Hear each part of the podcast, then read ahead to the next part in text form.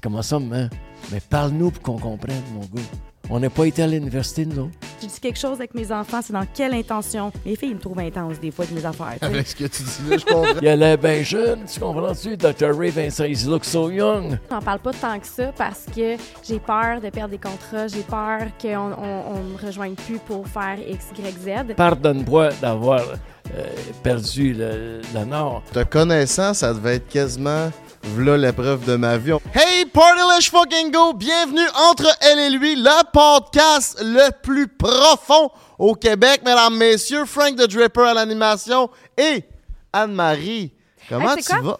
Quoi? Les, les gens m'appellent Anne-Maurice maintenant quand ils m'écrivent. Oh ouais? Ouais, t'as comme starté un trend. Calé, je pourrais dire je suis influenceur. Comment ça te fait quoi qu'on t'appelle Anne-Maurice? Je trouve ça très drôle. Parfait, ce sera pas le dernier petit nom que je vais trouver parce que on est là pour rester, mes petits cocos. Si c'est pas fait, abonne-toi à la page YouTube pour euh, savoir. On sort un podcast à chaque lundi soir au son d'une page Instagram puis notre TikTok, ça vire en tabarnak. Merci d'être là au rendez-vous avec nous. Merci aussi à Pizza Salvatore, la meilleure pizza au Québec, euh, de nous supporter puis nous aider à propulser notre podcast. Avec le code promo Elle et lui 15, t'as 15% de rabais sur tout. Fait que garde-toi, garde ta famille. Euh, Il y a l'application, il y a tout ce qu'il faut là-dessus. Aussi, merci au studio, bien entendu, de nous recevoir euh, en studio. C'est euh, un studio où ce que tu peux faire des podcasts, du contenu vidéo. Il y a tout ce qu'il faut. Ils sont très accueillants. Euh, Anne-Marie, la bonne pizza Salvatore me tente. Ça sent le bonheur. Pendant que je me prends une bonne pointe, j'aimerais que tu nous dises c'est quoi la mission du podcast entre elle et lui. Ouais, c'est important de rappeler euh, la mission du podcast. Je pense que c'est euh, vraiment de mettre des conversations de l'avant entre les hommes, entre les femmes. On reçoit toujours un homme, une femme sur Mhm. notre podcast. Et euh, ben, c'est vraiment de discuter, hein, parce qu'on a été socialisés différemment, puis de voir comment est-ce qu'on peut naviguer à travers ces différences-là, à, à travers les différentes perspectives. Donc, aujourd'hui, on reçoit deux êtres absolument extraordinaires. Clairement, clairement, c'est deux personnes avec qui euh, j'ai déjà euh, fait affaire. Cheminer. Cheminer, c'est ça. C'est pas fait affaire. Ouais. Cheminer, évoluer. Euh, c'est deux personnes, deux coachs dans le développement personnel. Il y en a une qui a une école de danse. Assez où ce qu'elle s'en va, elle a une quarantaine d'années. C'est une femme vraiment euh, exceptionnelle. Elle a fait plein de choses. Elle a deux podcasts en ce moment. Elle coach. Elle fait du body, mind, soul. C'est quelqu'un qui a vraiment une approche super globale, ultra, ultra inspirante et knowledgeable. Elle a plein de connaissances. Exactement. Elle est très, euh, très éduquée là-dedans, dans le spirituel profond aussi. Elle est aussi calée dans les soins énergétiques, toutes des affaires qui sont un peu hors de la société. Holistique. Holistique. Holistique, ouais. Elle coach en séduction aussi. Pour C'est vrai, ça. euh, Ouais, ouais. Elle est vraiment autant dans le physique que dans le psychologique. Ouais. Et aussi, on reçoit Ray Vincent, qui est mon père spirituel, euh, qui est pour moi l'homme le plus impressionnant au niveau psychologique. Cet homme-là, ça fait 50 ans qu'il donne des conférences dans ce domaine-là. Il a étudié ce domaine-là sous toutes ses coutures, autant au niveau scientifique que euh, spirituel, autant le développement personnel. Il est vraiment calé là-dedans. Je vous invite à le découvrir avec nous parce C'est que... un honneur d'avoir cet homme-là avec nous aujourd'hui. C'est ça, il a 80 ans, puis il a passé par tellement d'affaires, il a connu tellement d'aspects, puis il a été dans le monde des affaires, fait ça nous rejoint aussi. Fait qu'on va pouvoir avoir une belle discussion. Il y a eu trois femmes, il y a six enfants avec trois femmes. Il a fait fête une coupe de fois. Il a eu le cancer de stade 3, là, cinq- trois ans. Il a failli mourir. Il est- Son cœur a arrêté de battre deux fois pendant ces opérations-là. C'est Ouais. vraiment il un s'en est guerrier. remis, là, faut le dire. Il s'en est remis. Il est toujours vivant. il est Il, va toujours être là, là. avec hein, nous. ça euh, sera pas son fantôme. Non, c'est ça. Euh, mais non, en fait, puis euh, c'est vraiment quelqu'un qui, qui gagne à être connu. Tu sais, autant tu dis c'est dans le spirituel, mais ça peut faire peur à du monde, le mot spirituel, j'ai l'impression. Fait que c'est vraiment un homme de business là, qui fait partie du... euh, Club des investisseurs immobiliers du Québec. exactement. C'est, je veux dire, deux, euh, deux cerveaux absolument incroyables qui se joignent à nous aujourd'hui. C'est ça, c'est ça que j'aime de ces deux personnes-là, c'est qu'ils ont l'aspect business. Parce que souvent, la spiritualité ou le développement personnel, il y en a qui sont juste décollés de la terre puis sont incompréhensibles parce qu'ils sont pas nécessairement dans la réalité. Mais eux autres, ils ramènent ça à la réalité. Fait que c'est vraiment inspirant de voir ce genre de, personnes-là réussir puis que ça fonctionne pour eux. Tu sais, ça fait assez longtemps que je les côtoie, ce monde-là. Ray, ça fait déjà 8 ans, je le connais. Olenny, 7 ou 6 ans. Puis, tu sais, je vois que ça fonctionne. Puis, ça fait assez longtemps pour dire que ce qu'ils ont à, à nous enseigner est bon et clairement euh, vrai. Oui, puis euh, ce que j'aime aussi, c'est qu'il va y avoir un clash des générations. Euh, on vit dans une société, justement, le podcast, c'est de mettre de l'avant les différences hommes-femmes parce que c'est pas qu'il y a des différences hommes-femmes à la base quand on, on est. C'est plus, il y a une histoire derrière nous qui nous influence aujourd'hui dans la société, dans nos comportements, etc. Puis j'ai l'impression qu'on va être capable d'en retirer euh, peut-être un petit peu plus de compréhension à la fin du podcast euh, avec ce que Ray a à nous enseigner. C'est ça, oui, il y a la différence homme-femme, mais comme tu dis, il y a aussi une différence générationnelle. Ouais. Elle vient lui- de là, la différence, en fait. C'est ça. Ah, il y a 80 ans, lui, dans, quand il est né, c'était l'Église qui dominait. Puis nous, aujourd'hui, je suis à peine allé dans une église aujourd'hui, mais il est capable quand même de m'enseigner des vérités immuables qui vont toujours être euh, véridiques avec autant moi, mec, j'ai 80, je vais pouvoir les enseigner aux jeunes, puis ça va être toujours être euh, le même euh, le, le même message tant qu'à moi. Oui. Puis dans le fond, ça, c'est deux personnes, euh, pour ceux qui n'ont peut-être pas compris, c'est deux personnes qui t'ont coaché. Exact. Ouais. Exact.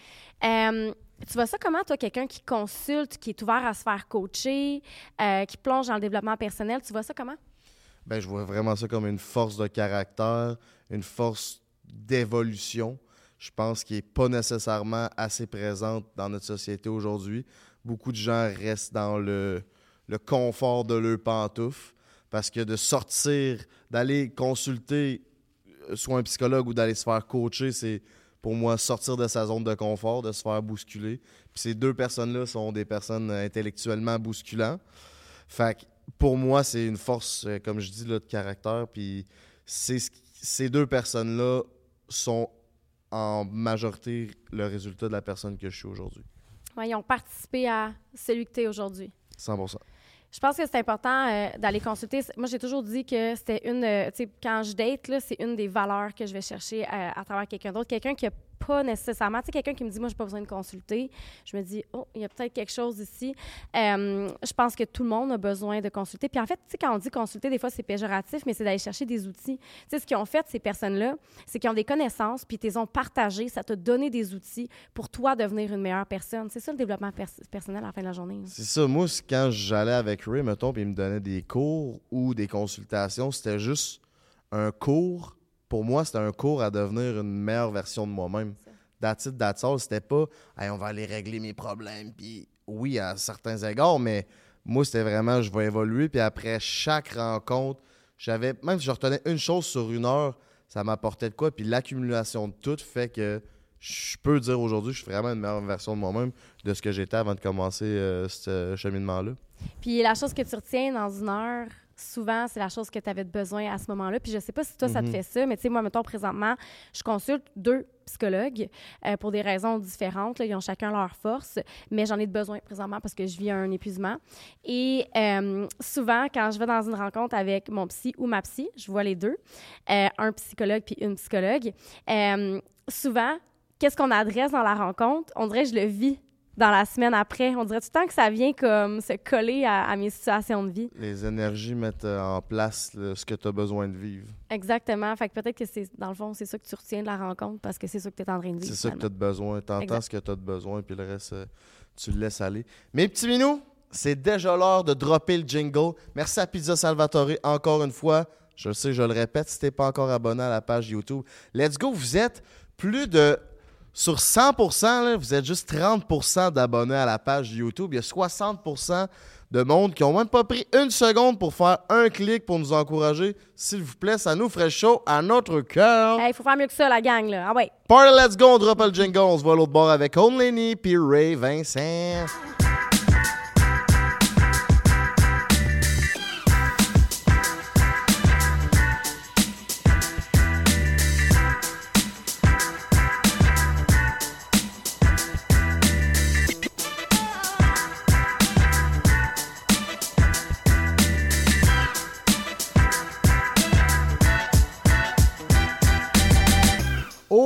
Bien, re-bienvenue au podcast Entre elle et lui. Aujourd'hui, on reçoit les deux esprits les plus brillants qu'on n'aura pas reçus à ce jour sur ce podcast. Sincèrement, c'est deux amis à moi qui m'ont aidé à cheminer euh, dans mon développement personnel et dans ma spiritualité. J'ai l'honneur de recevoir Olénie Pelletier et Ré Vincent, qui sont tous deux euh, des personnes fantasmagoriques. Comment vous allez? Non, c'est à toi, ladies first. Oh. Ça va super bien. Je suis comme émue d'un coup, mais merci pour l'intro. Ça va Ben super bien. Vraiment contente d'être ici puis de faire cette belle rencontre aussi. là. Merci de Je l'invitation. pense que ça va être un bon podcast. Puis toi, mon Rick, comment tu vas? Ben, toujours de mieux en mieux, moi, euh, sur tous les plans, à tous les points de vue, à tous les niveaux. Je fais de l'autosuggestion comme les Français, là, Émile Coué, là. Alors, il y a des journées que c'est ça, des des journées que c'est ça, mais c'est toujours de mieux en mieux pareil. Alors, on se prend pas au sérieux. Ben non, jamais, jamais. Yes, merci François de nous inviter, là. Francis. Francis, yes. Let's go. Puis toi, ma co-animatrice, comment tu vas? C'est en site? Ça va bien. Ça va bien. Très contente aujourd'hui euh, de me faire inspirer euh, par ces deux personnes. Euh, je sens que ça va être nourrissant comme podcast. Euh, ouais, ouais. Vraiment. Euh, le monde à la maison ne savent pas nécessairement qui vous êtes. Fait qu'en deux minutes, j'aimerais que vous me fassiez un petit recap de votre carrière. Vous êtes où? Vous êtes quoi? Puis qu'est-ce que vous avez mangé pour souper? Hey, moi, je sais pas comment ils vont faire pour prendre juste deux minutes chaque. Ah, ils sont bons. Ouais, Tu vas voir. c'est- on en fait des affaires, là, ce monde-là. Mais là. on va en discuter. Puis ils vont pouvoir, euh, ils vont pouvoir di- euh, découvrir avec nous qui c'est, mais rapidement, on va pouvoir découvrir. Je continue avec ladies first? Ladies OK. That's it. bon, euh, écoute, euh, moi, Olénie Pelletier, qu'est-ce que j'ai fait dans la vie? Qu'est-ce que je fais? Qu'est-ce que j'ai mangé pour souper? Je viens de manger une barre tendre. J'ai encore rien mangé pour souper. Mais euh, à la base, je suis une artiste. Donc, euh, j'ai fait de la danse professionnellement pendant 20 ans. Euh, j'ai ouvert ma première compagnie à 18 ans, une école de danse. Fait que c'est parti d'un petit rêve. Puis j'ai juste fait « Ah, let's go, on y va! » alors, j'ai cheminé pendant euh, ben, les 20 dernières années dans cette entreprise-là. Puis pendant euh, aussi euh, tout ce processus-là, j'ai eu deux enfants, sa pilule contraceptive. Donc, euh, je me suis- j'ai comme construit... ouais. J'ai comme construit ma vie à travers ça. Fait que j'ai... Comme, je peux pas trop expliquer le processus complet tellement que ça a été tous des chemins, mais le, proc- le processus a été vraiment fascinant. Ça m'a amené énormément d'apprentissage, qui m'a amené à vouloir aider les gens aussi. Alors, euh, j'ai comme eu la piqûre pour la programmation neurolinguistique. Donc, j'ai fait mon parcours complet en coach en programmation neurolinguistique. Euh, je fais ça maintenant. Du coaching de séduction aussi parce que j'adore les énergies, polarité féminine, masculine, puis je l'avais déjà vraiment exploré dans le milieu de la danse. Euh, j'ai aussi étudié du langage symbolique, euh, la neuroscience euh, un petit peu, là, appliquée qui appelle. Puis aussi yoga teacher training, juste ça pour avoir une approche qui est vraiment mind, body, soul quand je coach, qui va vraiment chercher tout le corps, l'esprit et le cœur. Donc, on parle de développement personnel et de spiritualité aujourd'hui, ça vient vraiment me chercher. Tu fais aussi des euh, traitements énergétiques. Oui, ça, c'est pas beaucoup de monde qui le savent. Fait que Non, là, on vient de lancer ça, le tout le monde le sait maintenant. oui, je fais ça aussi, puis euh, c'est vraiment sur demande. Donc, avec des sound healing, j'ai la technique Reiki, puis massage énergétique aussi, mais je le fais vraiment sur demande. Je choisis mes clients, mettons. Ok, c'est T'es t'es intéressant. vraiment à tous les niveaux de l'être humain, là, énergétique, euh, l'esprit, le corps. euh, T'es vraiment, c'est global là, ton approche. Oui, vraiment, parce que tout va ensemble. Tu sais, On, on est un, on est tout ça, on n'est pas une seule chose, on n'est pas séparés de rien. C'est une illusion de penser qu'on est déconnectés puis qu'on est tous séparés. C'est nous qu'on on finit par se sectoriser, on dirait. Tu sais, on se compartimente, on aime ça, c'est l'ego qui aime ça faire ça, c'est correct, c'est rassurant, mais on fait partie d'un tout. Donc, euh, Ben moi, je trouve ça vraiment impressionnant de savoir que tu es capable d'aller chercher de l'expertise dans chacune de ces sphères-là. merci beaucoup. C'est le fun de voir que tu as l'air d'avoir fait ça un peu sans chemin nécessairement tracé. Tout Ok. t'arrivait d'en face. Puis, ouais, ça c'est intéressant. un peu aussi mon parcours euh, dans cette, cette, cette voie-là. Genre, j'a- j'avais pas le choix de passer par là. Puis c'est euh, en partie grâce à vous, surtout à Ray Vincent que j'ai pu euh, devenir. c'est mon père spirituel, cet homme, euh, depuis déjà 2014, qu'on se connaît puis qu'on travaille ensemble sur mon développement. Fait que, euh, en résumé, t'es qui, mon bon chum? Ben, écoute, moi, je suis le dernier des Mohicans au Québec. Alors, euh, ben, ça fait 50 ans que je donne des conférences euh, à partir des États-Unis, du Québec. Mais euh, je viens d'une autre génération, là, tu sais. dans les années, je suis né moi en 44, donc où la religion catholique avait énormément d'emprise sur nous. Une maman pleine d'amour, mais très, très dictatrice. Alors, j'ai fait, à l'âge de 13 ans, c'est comme j'ai découvert ma mission. J'allais à la messe comme on n'avait pas le choix à l'époque. On n'avait pas le choix. Et il y avait un curé dans mon petit village qui faisait des sermons extraordinaires que je comprenais rien de ce qu'il disait, mais je comprenais une chose à 13 ans, c'est que les fidèles qui étaient là, ils sortaient, ils avaient le visage illuminé, tu comprends? Puis ils voyaient mon père et ma mère qui avaient le visage illuminé. Puis là, moi, à 13 ans, j'ai dit à mon père et à ma mère, moi, j'aimerais ça faire ça. Fait que là, ils ont dit, oui, mais, tu sais, c'est quoi qu'il faut faire pour faire ça? Puis évidemment, quand on retourne des années 58, ça a l'air loin pour vous autres parce que vous avez l'âge d'être mes petits-enfants ou presque. Euh, il fallait faire un prêtre, il fallait faire un curé, puis il fallait faire euh, euh, aller au séminaire, puis il fallait être pensionnaire parce que mes parents vivaient dans un petit village. Mais quand mon taux de testostérone s'est mis à, bouillir, avoir mal au bat, comme je dirais bien. Oui, oui, oui, oui. J'ai dit à mon père, papa, j'ai un gros problème, papa. J'ai mal au bas. curé. J'ai dit là, là, je serais pas un bon curé, papa, parce que là, euh, je pense que je suis en train de devenir fou juste à penser que la sœur de mon chum va venir le visiter dimanche. Je n'endors pas de la semaine juste pour dire que je vais avoir une fille parce que ma sœur était 14 ans plus jeune que moi. Fait il dit faudrait que tu me sortes de ce collège-là parce que je sortais à Noël, à Pâques, en fin de l'année. Tu comprends? Et euh, je prenais une douche par semaine à l'époque. Sale ou pas sale, je ne sais pas si vous comprenez. On, couchait sans dans le même dortoir. Vous n'avez pas connu ça, vous autres? Non. Alors, c'est correct aussi. Alors, mon père m'a déménagé de collège. J'ai été pensionnaire à Valleyfield. Et là, je pouvais prendre ma douche à tous les jours, puis je pouvais sortir tous les 15 jours. C'était très rassurant, hygiéniquement parlant. Et flirter avec les jeunes femmes. Ah ben, encore là, on les voyait de loin à l'époque. Il hein. faut ah. penser que c'est une autre époque. Hein. Il n'y a pas d'Internet dans le temps. Et on n'a pas de télévision non plus. Mm. OK? Puis il y a juste, euh, on les voyait de loin. Alors, euh, je me blesse le dos parce que j'étais un sportif extrême à l'époque, les arts martiaux, les poids et tout ça. Fait que mon père m'amène voir un chiropraticien à Valleyfield. Et le chiro, il m'arrange ça, puis il dit Ré, t'es un gars qui a l'air en forme, puis tout ça. Il dit Oui. Il dit T'as jamais pensé de faire un chiro? Ben, je sais, je sais même pas c'est quoi, moi. Ben, tu sais ce que je fais. Oui, mais tu fais quoi? Fait que je ramasse, euh, ramasse les eaux comme un ramancheur. Tu sais, mais c'est une profession aujourd'hui qui, aux États-Unis, était légale, mais illégale au Québec. OK. Illégale au Québec. Tu sais, c'est en 1963, j'ai 19 ans, là. Et il me dirait, si tu veux passer les examens, je vais te parrainer au Collège Palmer aux États-Unis. J'ai dit, moi, j'ai compris États-Unis. Je n'ai pas compris Collège Palmer, j'ai compris États-Unis qui voulait dire liberté. Hmm, Parce que moi, ce que je cherchais à 19 ans, c'était la liberté de, du contexte religieux québécois. Et de moment qui, elle, choisissait mes blondes à 19 ans. Je ne sais pas si vous comprenez. je dis, maman, on n'a pas le même goût, là. Tu sais, euh, on n'a pas le même goût. Alors, euh, j'ai fait trois ans à l'Université aux États-Unis, deux ans à Toronto, j'ai pratiqué quatre ans. Et les Américains m'ont donné la chance de donner mes premières conférences en 1973 aux États-Unis, où euh, j'ai redécouvert que je pouvais être un prédicateur, mais avoir une femme, pas avoir des enfants. Je ne sais pas si vous comprenez. Alors, de 1973 à 1978, je fais des conférences aux États-Unis. Et à partir de 1973 au Québec, je laisse la chiropratique. Puis depuis ce temps-là, j'ai fait au moins 10 000 conférences, j'ai écrit 15 livres. Je fais encore de la formation, je suis encore actif. Puis, euh, euh, je cherche encore, je suis encore curieux, je veux comprendre. Puis ça veut pas dire que je comprends tout, là.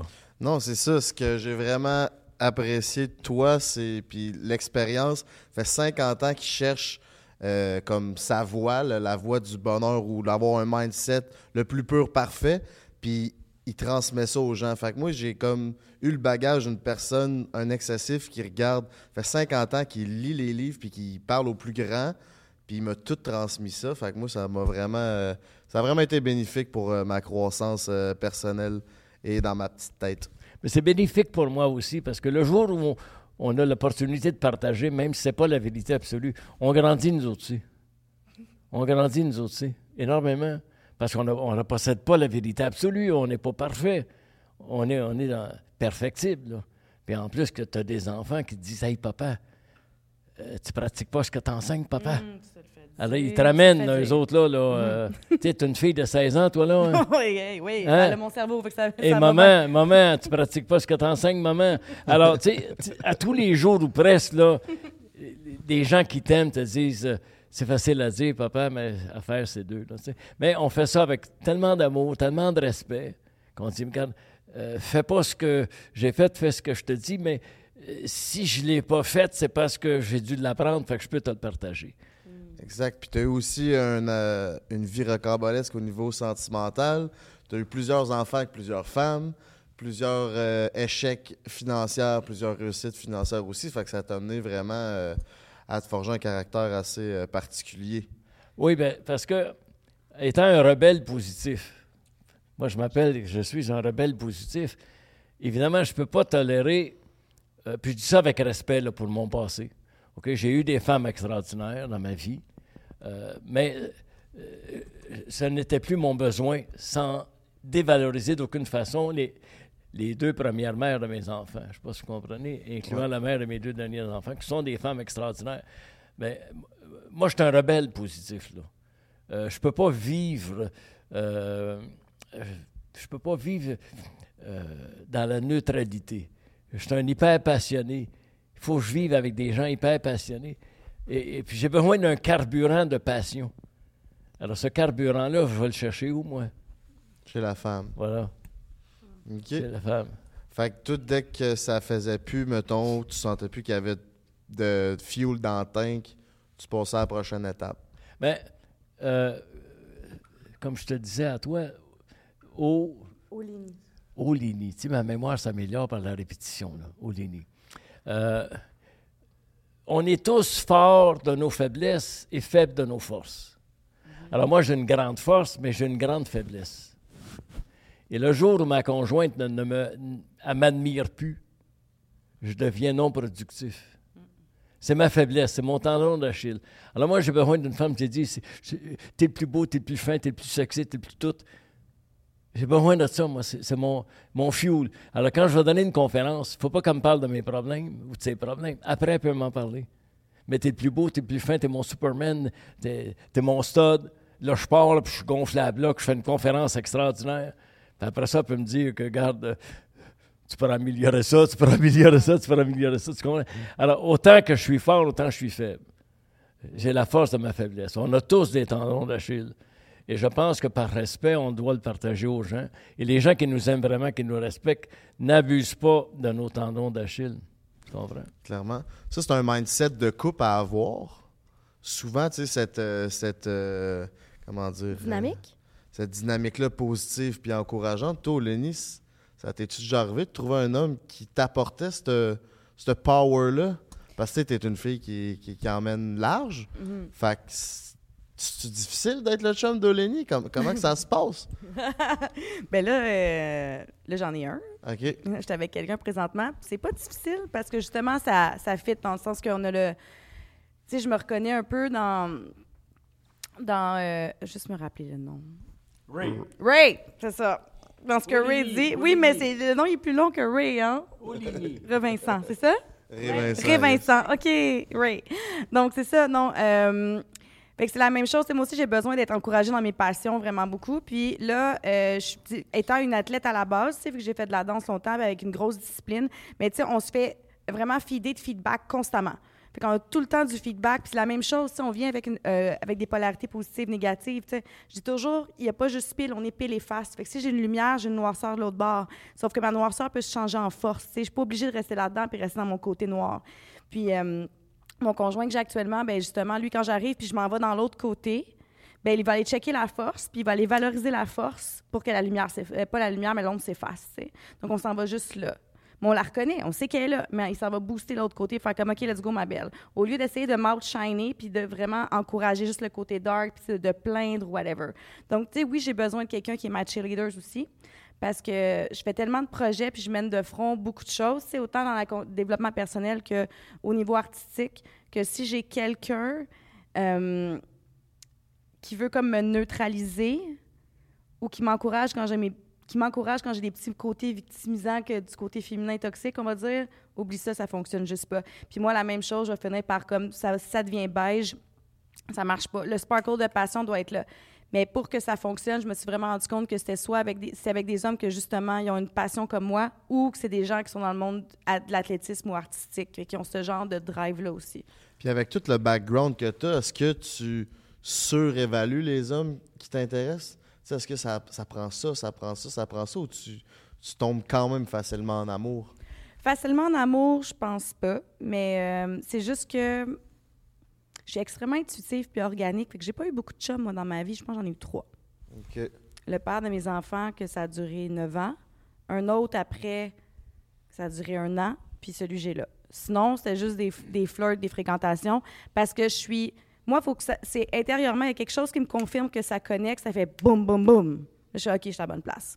Si, y a juste une, genre, si je suis juste fascinée, je sais que c'est les hormones. Je suis comme, OK, c'est bon, ça, c'est juste la passion, puis bof c'est juste, mettons, euh, ah, ok, je suis intéressée, je sais que c'est plus comme intimité, tu sais, mais si j'ai le mind, body, soul qui s'intègre, puis j'appelle ça un full body yes, je suis comme, ah!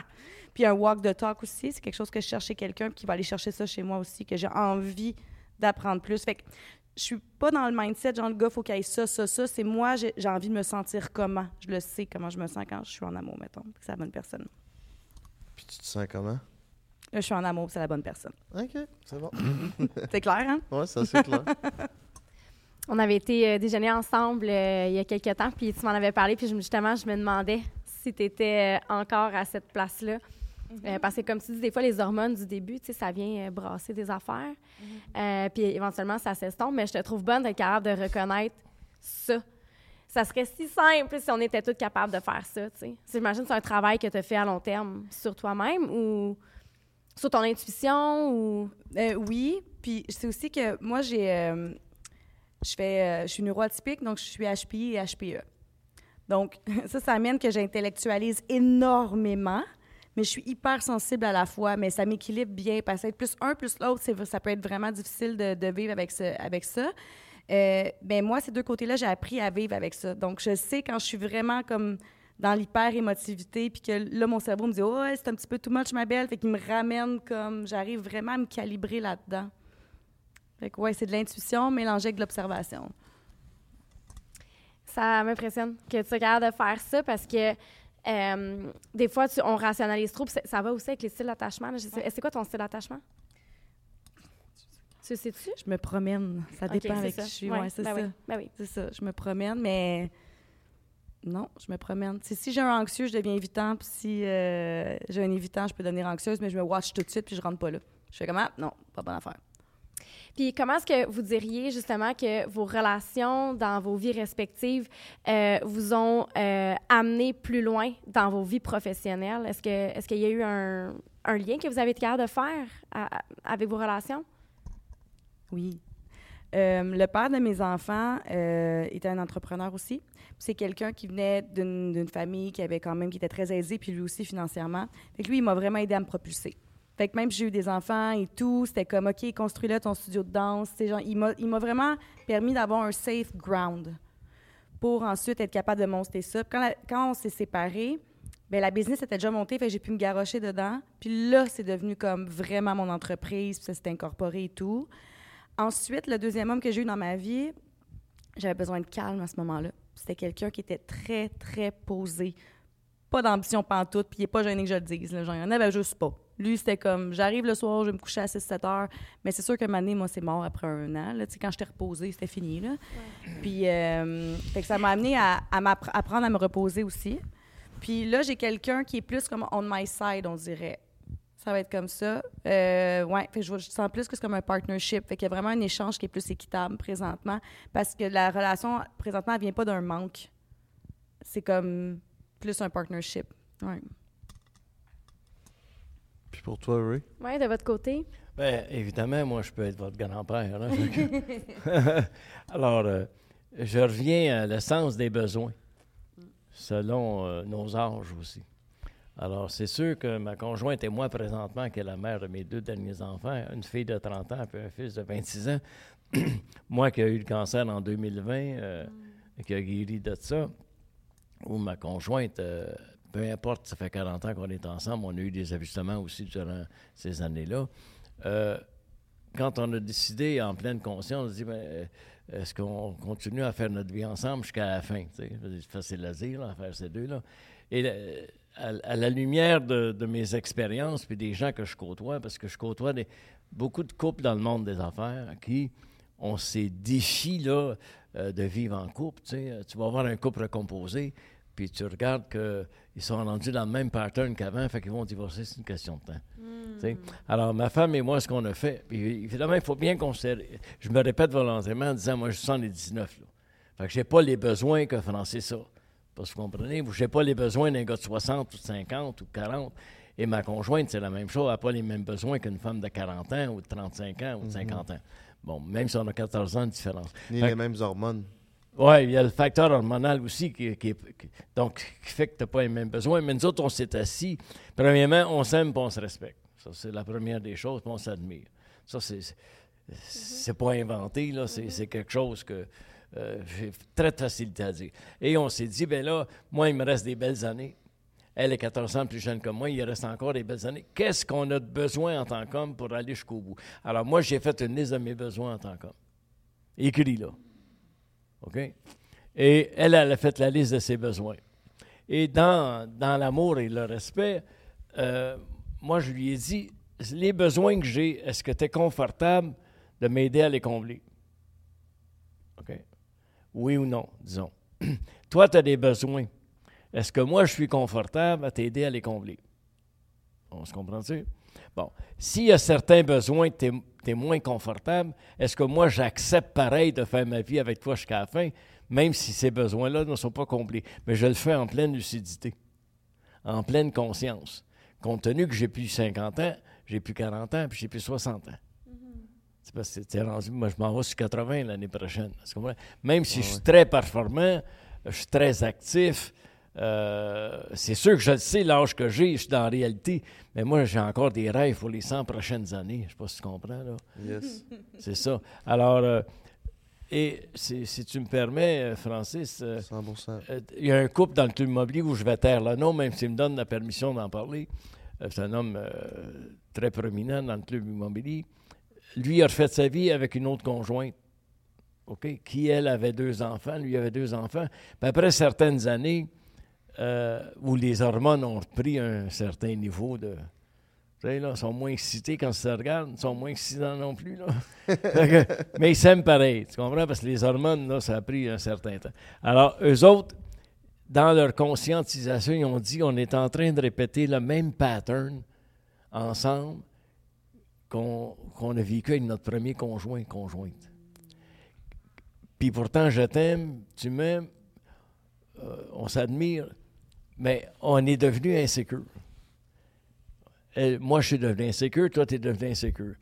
Et lui, le, monsieur, euh, il dit Moi, là, euh, j'ai vécu beaucoup de déceptions dans ma première relation de couple, beaucoup de souffrance parce qu'on souffre beaucoup, directement ou indirectement, puis elle aussi.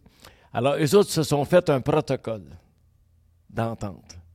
Parce que c'est des gens qui travaillent intensément, ils sont dans le monde des affaires. Tu sais, je veux dire, le gars, il part à 7 heures le matin, des fois, il arrive à minuit le soir. Tu comprends? Puis la femme, c'est elle aussi. Bon. Alors, eux autres, le matin, je te donne un exemple. Le matin, là, il est 7 heures, là, il faut qu'ils se lèvent pour aller travailler. À 7 h moins quart, le cadran sonne. Ou à 6 h 30, le cadran sonne. OK? 15 minutes, une demi-heure avant de se lever pour aller travailler, peu importe si c'est un bar ou sur l'autre bar. Et là, ensemble, ils font du cocooning en pleine, en pleine conscience et ils se rechoisissent pour la journée. Ils ne choisissent pas pour la semaine, ou le mois, ou un an. Ils se rechoisissent pour la journée. Puis quand il m'a parlé de ça, j'ai dit, tabardouche. C'est ça parce qu'on devient négligent, on prend, on, prend, le conjoint pour acquis, on prend le conjoint pour acquis. Les enfants sont là. C'est sûr tu as des ados sur un bord, tu as des ados sur l'autre bord. C'est très exigeant au niveau émotif. Mm-hmm. Alors, eux autres, ils ne se choisissent pas pour une semaine. Moi, là, ma femme, je te choisis aujourd'hui. Tu es ma femme aujourd'hui à 100% Toutes mes pensées sont à toi, ma femme. Puis elle a fait la même chose. OK? Et il y a des journées, comme il dit très bien, sont plus dures que d'autres plus intense que d'autres. Mais à travers ça, le lendemain matin, ils se rechoisissent. Tout le temps. Wow. Tout le temps. Alors, en pleine lucidité, ils se rechoisissent. Et, et moi, ça a changé un petit peu ma vision d'une vie de couple. Alors, quand je me lève le matin, je choisis ma femme dans ma tête. Puis elle, c'est la même chose. On se rechoisit mutuellement. On se choisit pas pour une semaine, qu'une autre semaine, parce que tu peux mourir dans un mois. Tu peux mourir dans deux mois. Tu peux mourir dans un an. Euh, écoute, il y a des amis dans mon entourage qui ont payé le cancer à 40 ans, qui sont morts à 45. Tu sais, je dis, tu, tu peux pas dire, mais je te choisis pour la vie. Euh, ta vie, c'est peut-être 5 ans. Alors, eux autres, ils ont trouvé leur solution. Ça apporte une sécurité émotionnelle aussi euh, quotidienne. C'est ça. qu'on peut, quand, comme tu dis, on, prend, on se prend pour acquis, ben, des fois, on le sait plus. Elle même-tu ou elle même pourquoi? J'avais une blonde que elle, elle me demandait de dire Dis-moi que tu- je suis la femme de ta vie, que tu m'aimes pour la vie. Mais je n'étais pas capable de dire Je t'aime pour la vie. Il y a tellement d'impondérables, comme tu viens de dire, les maladies, Ah. le- le- toutes les, les up and down, que je- pour moi, c'était pas réaliste C'est ça. de, de lui dire ça. C'était aussi dans la sélection de ta conjoint-conjointe qui est important de voir est-ce que cette personne-là est capable d'aller dans des, des, des, des, des, des- des exercices de couple de même. Puis la communication aussi, est-ce qu'elle est bonne? Comme lui, il me disait, il dit, mettons, il dit, moi, je suis très occupé. Là. Puis des fois, il y a un client qui m'appelle, puis ça presse. Fait que, mettons que ma femme m'appelle. Puis là, je lui dis, excuse-moi, mon amour, j'ai un appel important. Puis il me raccroche. Mais elle le sait que je l'ai choisi le matin, que je m'en débarrasse pas. Je sais pas si tu comprends. Donc, Clairement. elle n'est pas insécurisée par mon attitude. Elle sait très bien que je fais tel genre de travail, puis il y a des urgences, puis je suis obligé de répondre instantanément, puis écoute, euh, je te laisse, je te reparle de- plus tard, puis des fois, on ne se reparle pas avant 11 heures le soir. Mais elle, elle le sait, elle est sécure face à ça. Mais lui, c'est la même chose de son côté. C'est quand euh, sa femme, euh, elle travaille dans des heures que lui, il ne travaille pas, mais il sait très bien qu'elle, elle l'a choisi le matin. L'idée là-dedans, puis je pense qu'on est tous un petit peu comme ça, tu vas prendre une plante, tu vas prendre un animal, il a besoin de sentir la tendresse et l'affection pour grandir. OK? Alors, je pense qu'un couple, peu importe l'âge, a besoin de sentir cette tendresse et l'affection, cette sécurité-là pour grandir. Et le jour où on prend ça pour acquis, il y a une distance qui se crée. Il y a une distance que mon père faisait des farces avec ma mère, puis mon père n'était pas parfait, ma mère non plus. Puis mon père arrivait à ma mère des fois, puis il lui disait Est-ce que je te dis que je t'aimais aujourd'hui Tu sais, ma mère trouvait ça drôle parce que mon père, c'était pas un gars vraiment volubile. Puis je dis ça à ma femme aussi Je t'ai dit je t'aimais aujourd'hui. Euh, évidemment, ça ne devient pas une rengaine. là. Ouais, ouais. Comme- mais euh, je, je parle pour ce couple-là qui, eux autres, c'est dans leur routine, en pleine conscience, ils se rechoisissent le matin. Et j'en ai parlé beaucoup dans le monde de l'immobilier, parce que moi, je suis dans le monde de l'immobilier, et ça a sauvé beaucoup de ménages, cette affaire-là. Tu sais, parce que moi, le premier, j'ai mes forces, j'ai mes faiblesses, mais moi, en tant qu'homme, mes faiblesses, c'est l'insécurité. Moi, il faut que je sois le numéro un avec ma femme.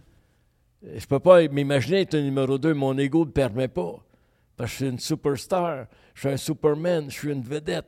Alors, j'ai choisi ma femme. Puis pour, pour elle, il faut que je sois le. Je suis très conscient qu'elle peut regarder ailleurs, tu sais, je veux dire, ou elle peut être aimée de d'autres hommes. Mais moi, elle m'a choisi. I am the number one. Pas one and me, ou deux, ou trois, là. The Ouais, number ouais. one. Ça, c'est ma faiblesse, c'est mon tendon d'Achille. Et j'ai besoin de l'entendre, j'ai besoin de le savoir. Puis tu as Ouais. été conscient de cette faiblesse-là à quel âge? Ah, ton j'ai toujours été conscient de ça. OK. Toujours été conscient de ça. C'est quand même dur à admettre. Ben, tu sais, euh, je vais te donner un exemple extrême. Le géant Ferré, qui était un homme qui mesurait 7 pieds 2, 7 pieds 5, pesait 500 livres. Dans sa force musculaire, il est immense. Si tu serres la main, il peut te le décraser comme ça. Ou il peut dire, je contrôle ma force, puis il te donne la main, puis il est capable de... Alors, je pense que plus tu es fort ou forte, plus il faut qu'on arrive à être conscient de contrôler ta puissance. Comme conférencier, moi, j'ai réalisé avec le temps, j'ai eu, je crois, les plus grands maîtres comme père spirituel dans ma vie. Mes maîtres m'ont dit, Ray, il faut que tu sois conscient de l'importance des, paroles que tu dis, parce que tu vas changer des vies, mon gars. Alors, fais attention la façon que tu le dis, la façon que tu vas le dire. C'est pour ça que moi, j'ai toujours dit aux gens, ne croyez pas ce que je vous dis parce que c'est vrai pour moi. Mais ça ne veut pas dire que ça va être vrai pour vous. Alors, voici la référence, voici la référence. Allez à la source de vos propres convictions. Tu as toujours parlé aussi dans le cheminement qu'on a fait ensemble, tu as toujours parlé à, avec tes exemples. Ouais. C'est ça que tu disais. Allez, faites vos expériences, puis allez prendre les sources de votre bord. Puis moi aussi, comme à travers mon podcast, j'ai toujours essayé de parler comme ça. C'est ça. À travers mes expériences, et non, C'est ça. faites ça, faites ça, faites ça, puis c'est ça qui va arriver. Je pense qu'il y a une bonne différence dans le- le- la transmission du message. Puis on a le privilège aujourd'hui, en 2023, d'avoir des jeunes coachs, hommes et femmes, OK, qui ont, ils ont une couleur particulière. Il y a des gens qui ont besoin de cette couleur-là. OK? Moi, j'ai ma couleur rendue à l'âge que j'ai là, mais moi, j'ai commencé comme conférencier à 28 ans, plein temps. Là. J'avais ma couleur. Et j'avais un handicap. J'avais l'air d'une face de bébé. J'avais l'air trop jeune. J'arrivais, j'arrivais dans mes salles avec 3, 4, 500 personnes. Je disais Ah, il a l'air bien jeune. Tu comprends-tu? Dr. Ray Vincent, he looks so young. Ouais, ouais, Ouais. je comprends. Alors, je me suis fait pousser une moustache euh, pour me, me donner 10 ans de plus vieux. à, à la suggestion de mon père spirituel, il dit On va vieillir euh, de 10 ans, Ray. Il dit On va te faire pousser une moustache, on va te faire fumer le cigare, tu vas puer comme un vieux. Tu comprends? Alors, alors euh, Marketing. ouais, c'est ça. Alors, euh, puis évidemment, à travers ça, on évolue. Mais, tu sais, on traîne nos insécurités de nos enfances aussi. Tu sais, semblons papa et maman de nos grands-parents. Tu sais, les insécurités de papa, de maman, de mes grands-parents, on les traîne avec nous autres Mhm. jusqu'à un certain point. Tu sais, euh, Parce que c'est transmis. ben, ce qu'on dit, on en prend et on en laisse selon les nouvelles recherches qu'on est héréditaire des sept euh, dernières générations. Ouais, Autant ouais, ouais. physiologique que psychique. C'est ça. Ouais. C'est ça, c'est de voir la, la différence entre le psy- psychique et psychologique. Moi, j'ai une question. On t'écoute. Depuis là. tantôt, on utilise les mots père spirituel. Ouais. Euh, Qu'est-ce que ça veut dire exactement? Puis, ben, c'est ton père spirituel? Ben, disons que mon opinion à moi, c'est que tu peux être un père biologique. C'est correct aussi, puis un père biologique. Euh, tu peux être un père biologique. OK? Mais Un père biologique il peut dormir, il peut être sous, il peut violer, il peut faire ça avec amour ou par amour. Tu comprends? Un père biologique, c'est besoin d'un petit coup, là. Mhm. Mais un coup, le petit coup donné, la maman biologique, elle, c'est neuf mois, là. Elle est full Et, enceinte. et c'est pas fini, là. OK? Alors, puis tu as des pères biologiques que je ne condamne pas, qui sont, sont vraiment euh, disgracieux envers leurs enfants, envers les femmes d'ailleurs, aussi, dans certaines ignorances. Le- de mon milieu que je venais, moi, tu comprends-tu? Mhm. Alors, mon père spirituel, euh, c'est- l'homme qui m'a qui m'a amené à une forme de spiritualité, qui n'est pas mon père biologique. Là, je veux dire, mon père, moi, j'ai été, très privilégié. Moi, mon père était mon héros. En plus d'être mon père biologique, mon père était mon héros. Et ma mère, c'était mon impératrice. Ma mère, j'avais, même si on se poignait souvent avec elle, ma mère, c'était ma première maîtresse. Ben oui, clairement. C'est ma maîtresse dans le sens que maman me disait Ray, mon gars, si tu tombes, tu as une responsabilité, c'est de te relever, mon gars. Puis on sera toujours là pour t'aider. Alors, c'est ça une maîtresse pour moi. C'est- Et, et ma première maîtresse, c'était ma mère. C'est sûr, je n'ai pas couché avec ma mère, tu sais, je veux dire, jamais fait d'inceste. Mais encore au-dessus, moment est décédé, puis on a des coups durs dans la vie, tu comprends? Puis j'entends maman dire, mon gars, si tu tombes, moi, la seule chose que je m'attends, à ce que tu te relèves et je serai là pour toi. Mais mon père, c'était la même chose. Alors, quand je dis mon père spirituel, c'est sûr que mon père ne m'a pas fait connaître, réfléchissez, devenir riche ou euh, euh, euh, votre pensée plutôt. Mais mon père euh, m'a donné, si tu veux, la- la- le privilège de choisir ma liberté. Mhm. Alors, fait que j'ai eu un père biologique, aussi un père spirituel, mais mon vrai premier père spirituel, c'était le docteur Joseph Murphy, qui a écrit La puissance du subconscient. On avait 50 ans de différence. Dans- de par son vécu, je pouvais y poser à peu près n'importe quelle question, même les plus simplistes. Puis, euh, je me sentais jamais ridicule. C'est ça, puis il était capable de te répondre dans un objectif d'éducation Ouais. euh, spirituelle aussi. Oui, oui. C'est d'amener à euh, ouvrir le spectre de ça. là. Parce que les conférenciers comme ça, on a des très gros égaux. On ne pourrait pas faire le travail qu'on fait si on n'avait pas d'ego. Puis on veut, on veut toujours performer, tout le temps. Puis on évalue souvent, malheureusement, un conférencier ou une conférencière dans son efficacité selon l'argent qu'il fait ou qu'elle fait. La voiture qu'elle conduit, les vêtements qu'il porte, les voyages. c'est correct aussi, on est dans un monde matériel. Puis, euh, puis quand tu es conférencier, conférencière, il faut que tu performes au maximum parce que tu ne peux pas te permettre d'être pas pire ou médiocre dans une conférence, t'en gafferont plus. Mhm. Parce que c'est- toujours, toujours, là, he's got to be first class all the time. Alors, euh, Puis évidemment, il faut toujours penser qu'un ego d'un homme de 28 ans, de 32 ans, n'est pas l'ego d'un homme de 60 ou 75 ou 80. Là, tu sais, je veux dire. Parce que t'as pas le même vécu. Comme toi, euh, tu as ton ego aujourd'hui, mais quand tu vas avoir 60 ans, tu vas avoir un autre ego aussi parce que tu vas avoir vécu d'autres expériences. Tu comprends? Alors, euh, puis moi, j'ai vécu exclusivement de ça, moi, les conférences. Mais- mes seuls revenus, c'était mes conférences. Fait qu'il fallait que je performe tout le temps, tout le temps, tout le temps, tout le temps, tout le temps. Puis, je demande au docteur Joseph Murphy en 1976, je loue l'aréna à Victoriaville, je fais venir du monde partout au Québec. Puis, euh, lui, il fait, il fait quatre conférences en deux jours. Je lui demande, docteur Murphy, comment est-ce qu'on devient un grand conférencier? Comme lui, là. Moi, j'ai 32 à l'époque. Je suis déjà un méga succès comme conférencier au Québec à l'époque. OK? Bien, il me dit, il me répond la chose suivante. Mon père n'aurait pas pu me dire ça, là. Parce que tu peux avoir plusieurs pères spirituels dans ta vie, ou mères spirituelles. Alors, lui, il me dit, Ray, il dit, le jour où tu donneras une conférence à 5000 personnes, et dans ces 5000 personnes-là, tu vas inspirer une personne à changer sa vie, tu seras un grand conférencier. Ben là, c'est, euh, moi, je vais inspirer les 5000, Dr. Murphy. Tu ne pourras jamais inspirer les 5000, tu seras toujours stressé. Tu seras toujours- toujours la traque. Il dit, il faut, que, il faut que ton focus dise, soit inspirer une personne sur les 5000. Et ça, ça a été long avant que je comprenne le message spirituel en arrière de tout ça. Ouais, ouais, ouais. OK? Dans mon cas, ça a été long parce qu'on est toujours dans l'ego. Pour moi, je parle. OK. Toujours dans l'ego.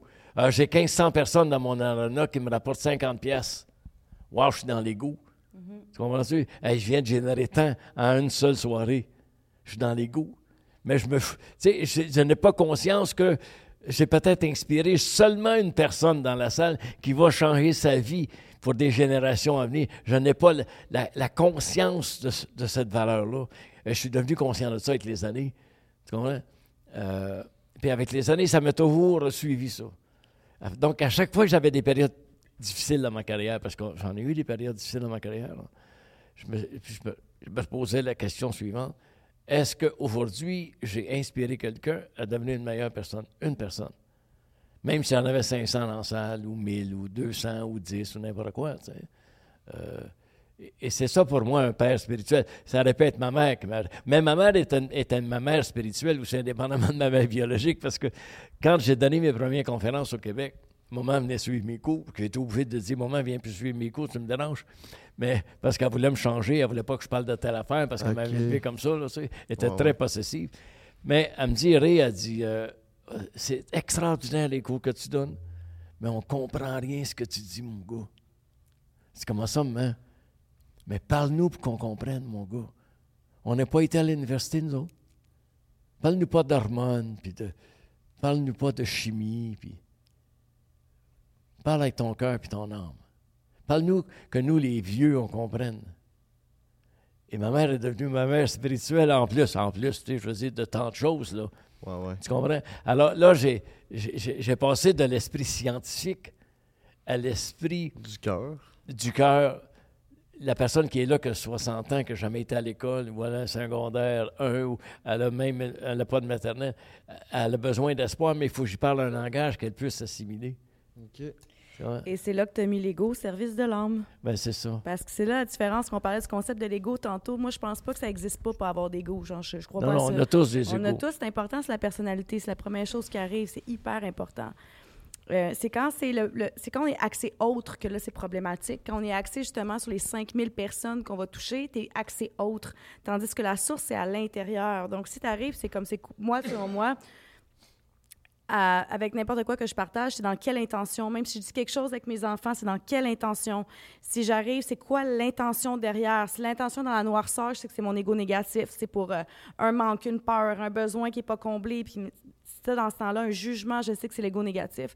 Même un jugement de moi, c'est l'ego négatif. Est-ce que dans ce moment-là, tu réussis à ne pas le dire ou des fois, ça c'est plus fort que toi puis tu le dis pareil? Des fois, j'y arrive et après, je fais un feedback. Parce qu'il faut être conscient Ben en crise, Ouais. comme une personne comme toi ou, ou Ray de ça, parce que, tu sais, je pense que Mhm. Le commun des mortels n'a pas cette conscience-là, cette réalité-là. Mais ça s'entraîne, tu sais. Le fait que, tu sais, justement, tu sais, je parlais tantôt que je venais du milieu de la danse, mais tu sais, moi, je comprends que pour être capable de faire un grand jeté split, il faut que tu en fasses en tabarnouche des sauts pour que tu fasses un grand jeté split à un moment donné, tu sais. Donc, exemple, moi, le, le dernier truc que j'ai travaillé, parce que j'aime ça travailler des petits éléments de conscience, pas arriver à faire comme je suis très ouverte au niveau de tel sujet, c'est un petit peu à la fois. Puis l'année dernière, j'ai décidé que je voulais travailler le people pleaser, parce que la femme, on est beaucoup là-dedans. Genre le besoin de plaire, puis ça vient derrière énormément de décisions. Fait que je me suis déjà commencé par m'entraîner en faisant ça chez moi. Donc, à chaque fois, je dis oui à mes enfants. Est-ce que je le dis parce que je veux leur plaire, parce que j'ai peur qu'ils m'aiment plus, ou je dis oui parce que c'est vraiment intrinsèque, l'intention est là, euh, de façon vraiment sincère, j'ai envie de leur faire plaisir, ou j'ai la disponibilité émotionnelle, physique et mentale de le faire? Et fait que je prenais des, des step back. Ils me posaient une question, j'étais comme, attends un petit peu, Novali.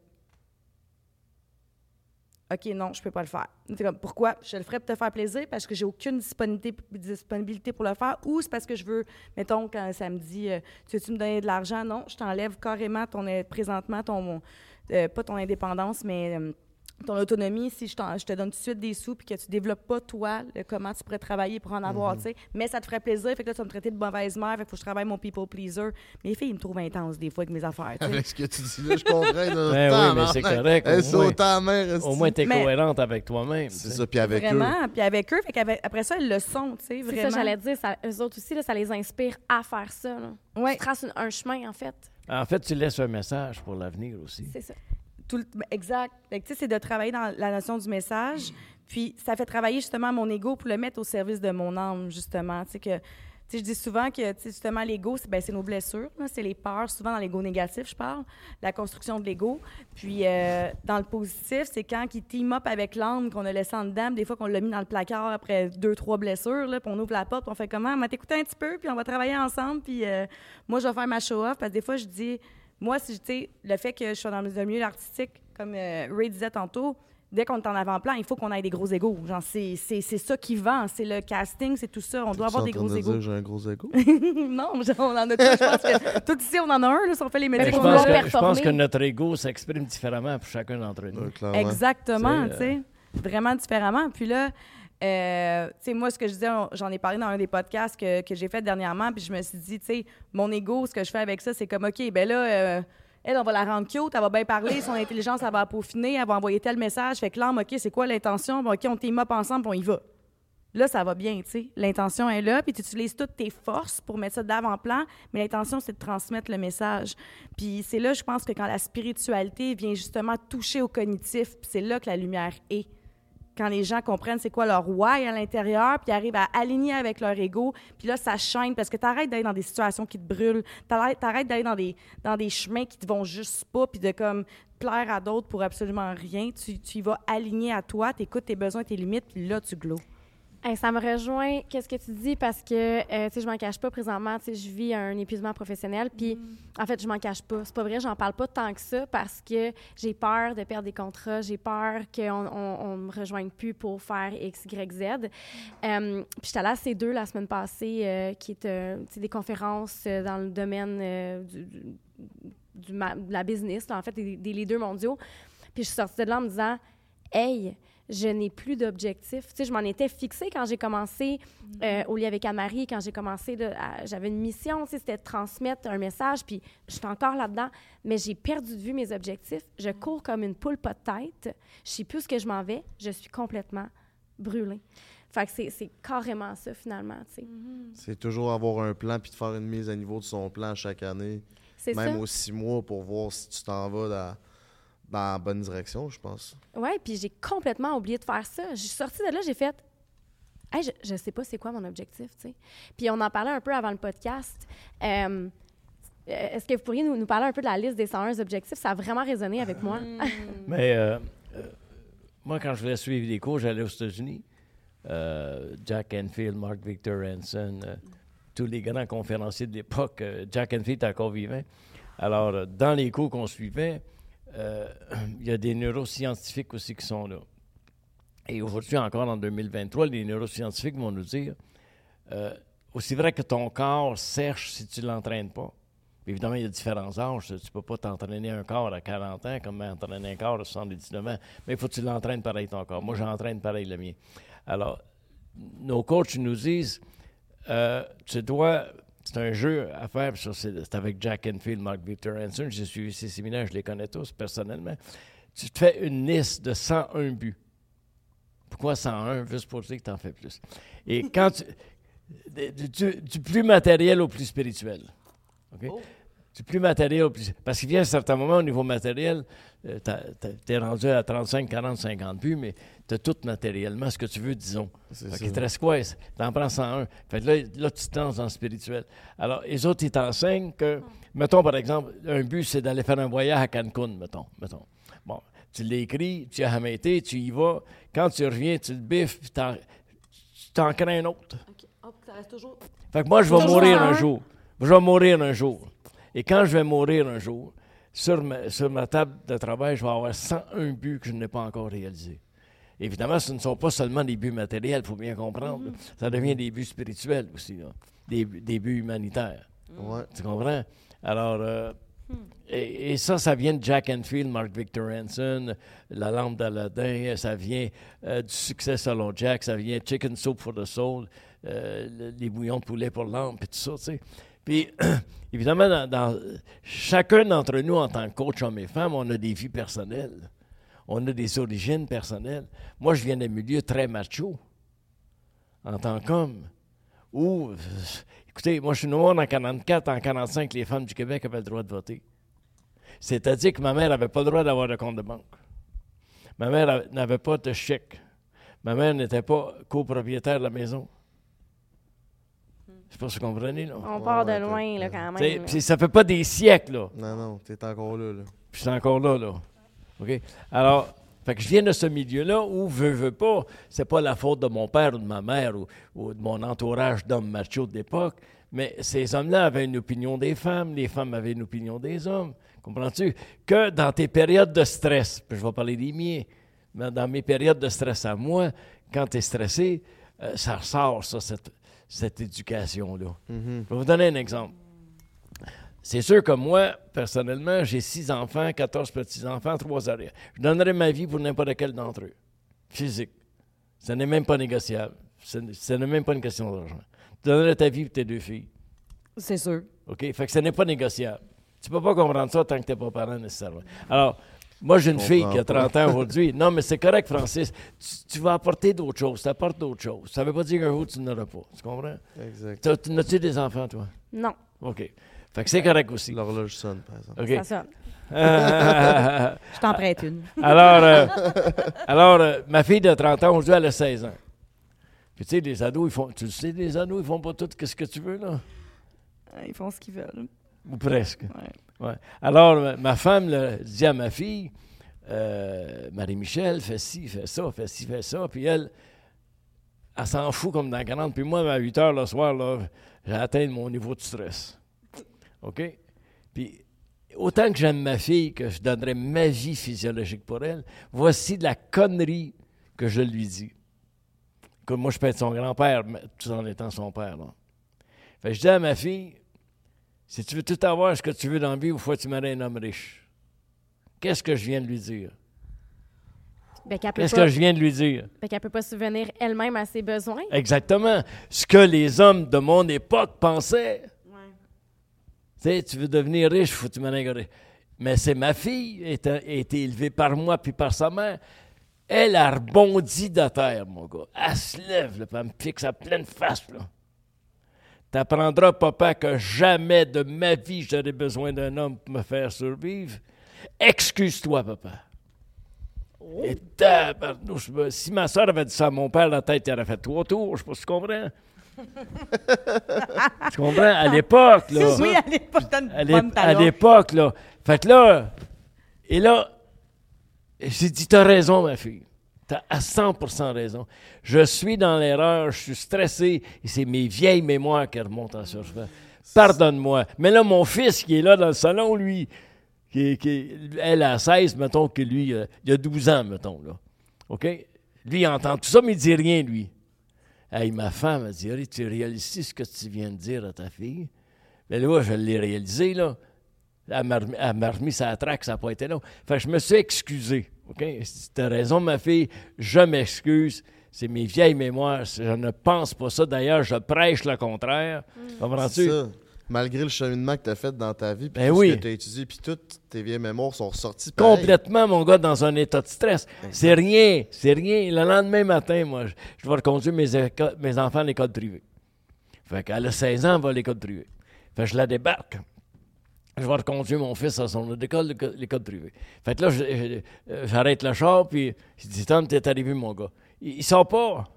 Il sort pas du char. Ben, dit, qu'est-ce que t'as? Tu veux pas sortir? Il dit, non. Ben, tu pourquoi? Mais dis-moi, papa, j'ai un problème. C'est quoi que t'as comme problème? Ben, dis-moi, je ne sais pas si je veux devenir riche, papa. Je ne sais pas si je veux devenir riche. Il dit, pourquoi? Ben, il dit, papa, moi, je voudrais jamais qu'une femme m'aime parce que je suis riche. En frappant ma fille, dans mon ignorance, je frappe mon fils en même temps. Là, j'ai dit, mon garçon, papa, il est dans l'erreur. Il était à 100% dans l'erreur. Tu peux faire ta vie, faire l'argent que tu veux, et crois en toi qu'une femme va t'aimer pour ce que tu es, mon garçon. Tu peux être riche comme moins riche, elle, elle peut être riche comme moins riche. J'ai dit, pardonne-moi d'avoir euh, perdu le, le nord. Alors, en frappant mon enfant, pour qui je donnerais ma vie, là, oublie pas, là. moi, on me dirait, ta fille a besoin de ton cœur, let's go. Sans hésitation, sans rien. Mhm. Mais si elle ne répond pas à ça, là, elle s'écrase face à ça, là, je viens de la blesser, n'est-ce pas?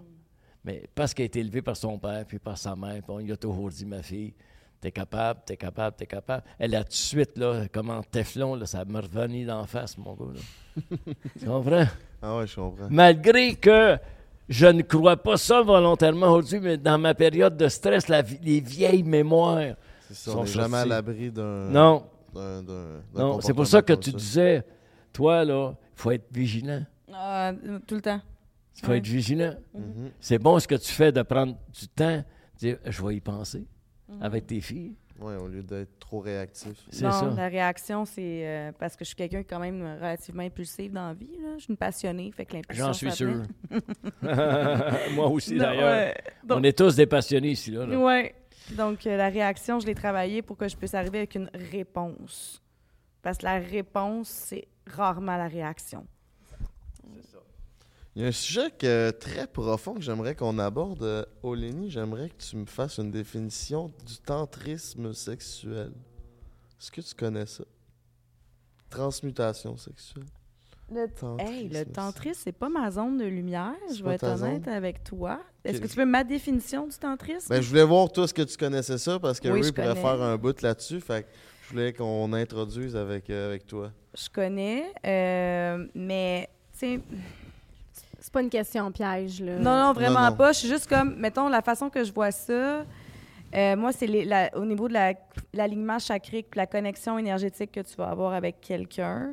euh, c'est dans le non-touché, puis après qui initie justement avec les corps. Fait qu'il y a comme une connexion au niveau de l'âme avant d'arriver avec la connexion physique, mais qui est dans l'intention aussi quand il y a une calibration entre les deux. Mais c'est pas quelque chose que, mettons, qu'on s- j'ai pas fait d'atelier de ça ou quoi que ce soit, là, je vais être honnête avec toi. C'est quelque chose que tu as déjà pratiqué avec euh, tes partenaires? Je pense que c'est quelque chose que j'ai assez naturel, ça. OK. Ouais. Mais si ton partenaire a pas nécessairement cet aspect-là, cette vision-là, est-ce que ça se pratique selon toi? C'est sûr quand il y a une ouverture de conscience, de... c'est encore plus grand, là, quand les deux sont dans l'intention, puis que, tu sais, il y y a une vibe qui s'installe, puis que ça s'en va là. Tu sais, je veux dire, étant danseuse, je calibre vraiment très bien avec le partenaire pour l'amener où je veux l'amener. C'est ça, j'allais dire. C'est une Ouais. valse, là. Puis, C'est vraiment dire, ça. c'est ça, c'est exactement ça, tu sais. Donc, c'est sûr qu'avec les partenaires, que je peux comprendre que dès qu'il y a la respiration qui est différente, que là, on a quelque chose au niveau de l'énergie qu'on ne s'est pas encore touché qui fonctionne, je vais aller dans ces zones-là pour aller expérimenter parce qu'il y a de quoi qui se crée, puis quelque chose qui est tellement plus puissant qui va ressortir de là. Mais euh, j'ai pas, j'ai pas fait volontairement de « on va essayer le tantrisme à soir », tu sais. Mhm. J'ai pas fait ça. Parce que c'est quand même intéressant comme, je sais pas si c'est une science ou pff, une activité, mais c'est vraiment l'énergie sexuelle, c'est l'énergie vitale, puis c'est de prendre les deux énergies Mhm. vitales, sexuelles, puis c'est d'amener ça à un autre niveau. Quand les deux sont conscients, c'est vraiment d'amener un esprit créatif à partir de là dans des intentions euh, positives pour tout le monde. Ouais, c'est puis- de la création. Oh, excuse-moi. Vas-y, vas-y. Mais c'est de la création, c'est l'énergie sexuelle, ça vient de la création, tu sais. Donc, Mhm. euh, c'est pour ça que, tu sais, comme je disais, avec la danse, ça n'a jamais été intentionnel, mais ça a toujours été organique chez moi, ça a toujours comme fait partie de moi, ce côté-là, parce que je dis toujours que quand je, je fais l'amour avec quelqu'un, je crée un moment. C'est comme ça, je le vis. Sinon, je vois pas, je vois pas l'intérêt. OK. C'est bon. Fait du sens. Puis pour toi, mon Ray, si on parle tantrisme. Tantrisme sexuel, explique-nous ça. Puis je dis ça avec respect. Moi, je viens d'une éducation sexuelle qui était dans le catalogue Simpson Sears, puis dans le dictionnaire. Fait que mon, bon, ça! mon éducation sexuelle était très profonde. Il parlait pas du clitoris, là, dans ce Non, non, temps-là. non, non, non. c'est les Wonder Bras. Non, non. Puis euh, moi, je faisais beaucoup de poids et haltères. Je m'achetais des magazines de, de femmes qui faisaient des.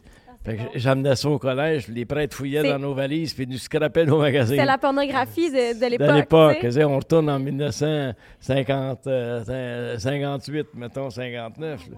Fait que euh, le cheminement là-dedans était pour moi une très, très grande curiosité, compte tenu que, euh, basé sur mon ignorance sur la sexualité physiologique et mentale au départ. Je veux dire, on n'a pas eu aucun cours. Ce que tout jeune homme savait savoir. Moi-même, mon père m'a donné un livre, il dit lire ça, tu sais, mais C'est ça, parce que nous, on a juste connu, je pense, une sexualité physique dans la société qu'on vit, tu sais, une sexualité Ah oui. mentale et Puis vous avez, spirituelle, ça existe des pas films vraiment. pour nous. 3X aujourd'hui, ce qu'on n'avait pas dans le temps. On avait- il y en avait dans le temps, mais c'était illégal, c'était facile de, Mhm. de prison avoir des films 3X dans- à cette époque, dans les années euh, Fait qu'il fallait 58. quand même que tu portes dans ce temps-là ton imaginaire Oh oui, plus loin que nous, si tout se fait euh, oh oui. on the Ah, ben, on avait de l'imaginaire. C'est ça. Que- mais ma première prise de conscience d'une se- d'une sexualité indépendante de, euh, du physiologique, là, charnel et ainsi de suite, là, euh, quand j'ai lu le- mon premier livre, Réfléchissez, devenir riche, j'avais 19 ans, où dans le chapitre 14, euh, non pas le chapitre 14, chapitre 11, on parle de transmutation sexuelle. Où, le 100 ans, Napoleon Hill qui étudie la philosophie de au-delà de 25 000 personnes, dont 500 industriels euh, majeurs comme Henry Ford, euh, euh, Thomas Edison, Alexander Graham Bell, les Rockefeller, tous ces hommes qui ont transformé l'Amérique du Nord. C'est ça. Il a étudié 500 personnes riches, Oui, 25 000 personnes qui ont fait faillite. oui. Puis il a fait un livre sur comment ça. que les riches pensent, comment que les, Les pauvres, pauvres pensent. pensent, c'est ça. Alors, lui, il cite dans son livre que tous les hommes de l'époque, on retourne de 100 ans, on va, on, va, on va se le ramener dans 23 maintenant, étaient des hommes très sexués. Ça veut dire que, il ne dit pas dans le livre, là, mais c'est parce qu'il ne savait pas dans le temps, puis on n'était pas au niveau des hormones, ce sont des hommes qui- qui- des, des hyper productifs de testostérone. Parce qu'il n'y a pas un homme qui produit la même quantité de testostérone. Il y en a c'est plus, il y en a c'est moins, puis il y en- a vraiment que c'est moins, puis il y en a vraiment, vraiment que c'est plus. Fait que, bon. Alors, lui, il nous dit dans le livre, évidemment, la sexualité, la procréation, ça joue un rôle important, c'est un des désirs les plus puissants, c'est une des énergies les plus puissantes. Puis il dit que tous ces hommes-là de l'époque étaient tous des hommes influencés par une femme. Oublie pas, moi j'ai 19 ans, je n'ai aucune éducation sexuelle. Oui, j'étudie la chiropratique, en biologie, je commence à me débrouiller, là. Tu comprends-tu? Puis j'ai pas vraiment de blonde à l'époque, là. Tu comprends? Parce que j'ai commencé tard, là.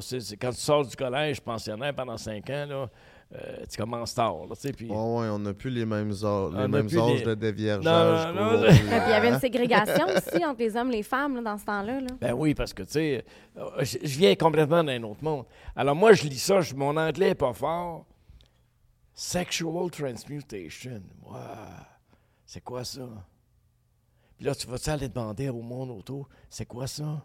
Tu vas-tu aller demander à tes professeurs, c'est quoi ça? Puis, tu sais, c'est un sujet tabou. hein. On retourne dans 63, c'est très tabou. Ouais, même pour certaines personnes encore aujourd'hui, c'est très tabou. J'ai fait une conférence, ça fait deux, trois semaines, sur la transmutation sexuelle en 2023 des hommes et des femmes d'affaires. Et là, Le monde sont aucunement au courant de ça euh, Fait tout que le là, temps. là. moi, je cherche, je cherche, curieux. Euh, je suis un incroyant positif. Tu vas me dire quelque chose, je vais chercher de comprendre pourquoi. C'est dans ma nature. OK? Alors, puis là, je suis accroché. Là, j'ai une conjointe. J'ai trois enfants. OK? Et euh, c'est sûr que biologiquement parlant, je suis au courant. Tu sais, après trois enfants, tu peux être un petit peu plus au courant. J'ai passé du catalogue sur Simpson Sears à la pratique physiologique, là, tu comprends? Et, mais je accroché parce que je dis toujours réfléchissez devenir riche. Parce que mes parents se sont chicanés toujours à propos de l'argent. Moi, je me suis dit, pas devenir tellement riche, je me, me, me chicanerai plus pour l'argent. Tu comprends? On se chicane pareil, oui. Fait que là, c'est sûr. Pour d'autres raisons. Pas d'autres raisons. Alors, mais je continue mes recherches. Je suis un chercheur, moi. OK? Euh, ma fille de 30 ans est une chercheuse. Euh, bon. Alors, et là, j'étudie les religions. Parce que je me suis dit, c'est dans, dans mon rationnel, je me suis dit, ça se peut pas que la religion catholique soit la seule religion sur la planète quand il y a des gens qui ont jamais entendu parler de ça. Tu dans mon mental, à moi. J'ai- commencé à étudier le bouddhisme. Euh, toutes les religions qui ne sont pas nécessairement chrétiennes. Et je suis arrivé à une religion hindoue. OK? Ça, c'est- et la philosophie du, du, euh, sexuel vient des Indes. Ou dans cette philosophie, ce n'est pas une religion, dans cette philosophie hindoue, où tu as le Dieu femme et tu as le Dieu homme. Ils sont égaux dans leur diversité. Tu ne peux pas avoir un homme Dieu si tu n'as pas une femme déesse. Tu ne peux pas avoir une femme déesse si tu n'as pas un homme Dieu. Donc, le Dieu et la déesse enfantent un autre Dieu ou une autre déesse. Mais dans la religion judéo-chrétienne, quand tu parles de la Sainte Trinité, que vous avez jamais entendu parler ou, à- peu près, il n'y avait pas de femme là-dedans. Il y avait, il y avait l'image du Saint-Esprit qui était une grosse colombe. Alors, vu que l'univers en physique quantique, il est parfait, c'est l'énergie. Alors, qu'est-ce qui nous distingue, nous, les hommes et les femmes, des animaux, chiens, chiennes et ainsi de suite? Certainement pas notre physiologie seulement, parce qu'il y a des animaux qui sont plus forts que nous autres. Ouais, ouais. Il y a des animaux qui sont quand même très instinctifs, euh, très instinctifs et intelligents. Il y a des animaux qui copulent puis ils, font des bébés. Alors moi, je cherche. Et en 1973, j'ai trouvé ma réponse. Ça ne veut pas dire que c'est la réponse, mais j'ai trouvé ma réponse. Puis vu que je suis conférencier, puis je parle au public, là, j'étais à Amos. Je suis au- au- à l'auditorium du cégep à Amos, en 73. Il y a 500-600 personnes dans la salle. Et euh, vu que je suis un conférencier euh, intellectuellement très bousculant, plein de respect pareil et d'amour, je demande au public de la salle, mesdames et messieurs, n'oubliez pas en 73, là, croyez-vous que Dieu est infiniment parfait? Alors je te pose la question, crois-tu que Dieu est infiniment parfait? Non, je pense pas. OK, parfait. Toi, Y a-tu vraiment quelqu'un de parfait? OK, mettons qu'on enlève le mot Dieu et on place l'univers. Est-ce que, tu crois- est-ce que tu crois que l'univers est infiniment parfait? Moi, j'ai demandé c'est quoi la définition de la perfection avant? OK, le soleil est toujours à la même place, la lune est toujours à la même place. Tu as toujours la marée haute, tu as toujours la marée basse. C'est une structure biorhythmique, rythmique, Ouais, ouais. parfaite, oui ou non? ouais, Parce que si n'as parfait, si t'as pas ça, là, tu vas te faire routir ou tu vas geler. Ouais, ça, je suis d'accord. On est-tu d'accord avec ça? Donc, on- disons que Dieu est un nom qu'on donne à un principe Mm-hmm. universel, à une énergie universelle, OK? Mm-hmm. Parce que Dieu, c'est péjoratif. Parce que si je, si je te dis, décris-moi Dieu, tu vas me le décrire comment, toi? Moi, c'est une source d'énergie qui n'a pas d'identi- d'identité OK. propre. Mais si, si tu demandes ça à ton grand-père, il va te le décrire comment? Un vieux monsieur avec une barbe qui est Ah! Mais est-ce qu'il y, a la- est-ce qu'il y a la mère là-dedans? Elle est pas là, elle. C'est un bout qui est parti. Et, et c'est là le problème. OK. Alors, dans notre époque judéo-chrétienne, on avait un symbole qui est un triangle. OK? Dieu le Père, Dieu le Fils, Saint-Esprit, Amen. Saint-Esprit. Et le Saint-Esprit était symbolisé par quoi? La colombe. Une colombe. Tu n'as aucune femme là-dedans, là? Hey, euh, je, je veux juste en profiter pour dire à quel point, sais, le patriarcat puis la domination de l'homme sur la femme, tu sais, les gens qui me lancent des roches sur les réseaux parce que je dis qu'on vit dans un monde où il y a une domination de l'homme sur la femme. Je veux dire, la religion, ça fait tellement longtemps que ça existe, puis je veux dire, c'est tellement insidieux quand tu y penses. Ça a tellement été. Mais c'est l'ignorance, c'est la Intense. dominance totale ça, sur les ça. ignorants du peuple. C'est de l'induction lente. Ouais. On met ça un petit peu partout à grande. Fait que là, j'étais à Amos. Fait que là, les gens disent, à l'époque, en 113, oui, Dieu est infiniment parfait. Ah, je suis content de l'entendre? Alors, expliquez-moi pourquoi il a créé la femme. qu'il avait Et- besoin d'elle. Là, il y a un silence, là. Pour faire le ménage? Oh, Ah Frank. non, Ben, pas- mais il y en a qui pensent, il y en a qui pensent Ben non, ça. mais c'est ça. Il y en a qui pensent ça dans À la cette salle, là. époque-là, en 73, c'est ça qu'ils 73. pensent. Il y en a qui pensent ça dans la salle, là. Fait que là, là, là, j'ai dit, moi, là, Dieu, il est tellement infiniment parfait qu'il ne pourrait jamais être complet sans la femme. Donc, Dieu n'est ni un homme ni une femme, il est l'ensemble d'un principe de création où ça prend un homme et une femme pour faire un fils ou une fille. Et là, là, il y avait un père blanc d'Afrique qui était dans la salle. Il m'a amené à l'archevêché d'Amos, m'a fait excommunier. Hey, ma mère était scandalisée. Ma mère était scandalisée. Mais elle dit, maman, j'ai dit, let's go, excommuniez-moi. J'ai dit, moi, je n'ai aucun problème avec ça. Alors là, alors, puis là, je leur explique ma théorie. J'ai dit, Dieu est un principe énergétique qui n'est pas ni un homme ni une femme, est un principe de vie, est un principe de création. OK, bon. Alors, on, on va rester au niveau du plancher des vaches, au niveau du principe biologique. OK? Il ne faut pas oublier que l'univers est parfait, là. On ne parle pas du gars à grande barbe blanche, là. Non, on parle d'univers qui est parfait. OK. Alors, chez un homme, on, a, on est plus. On, est un, on a la semence. Ouais. Chez la femme, elle reçoit la semence et pendant neuf mois, elle va porter la semence.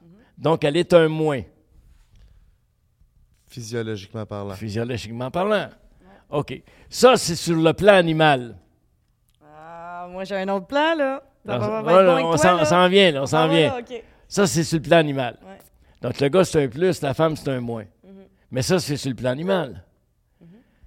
Alors, vu que l'énergie et l'univers est parfait, qu'est-ce qui nous distingue de l'homme et de la femme?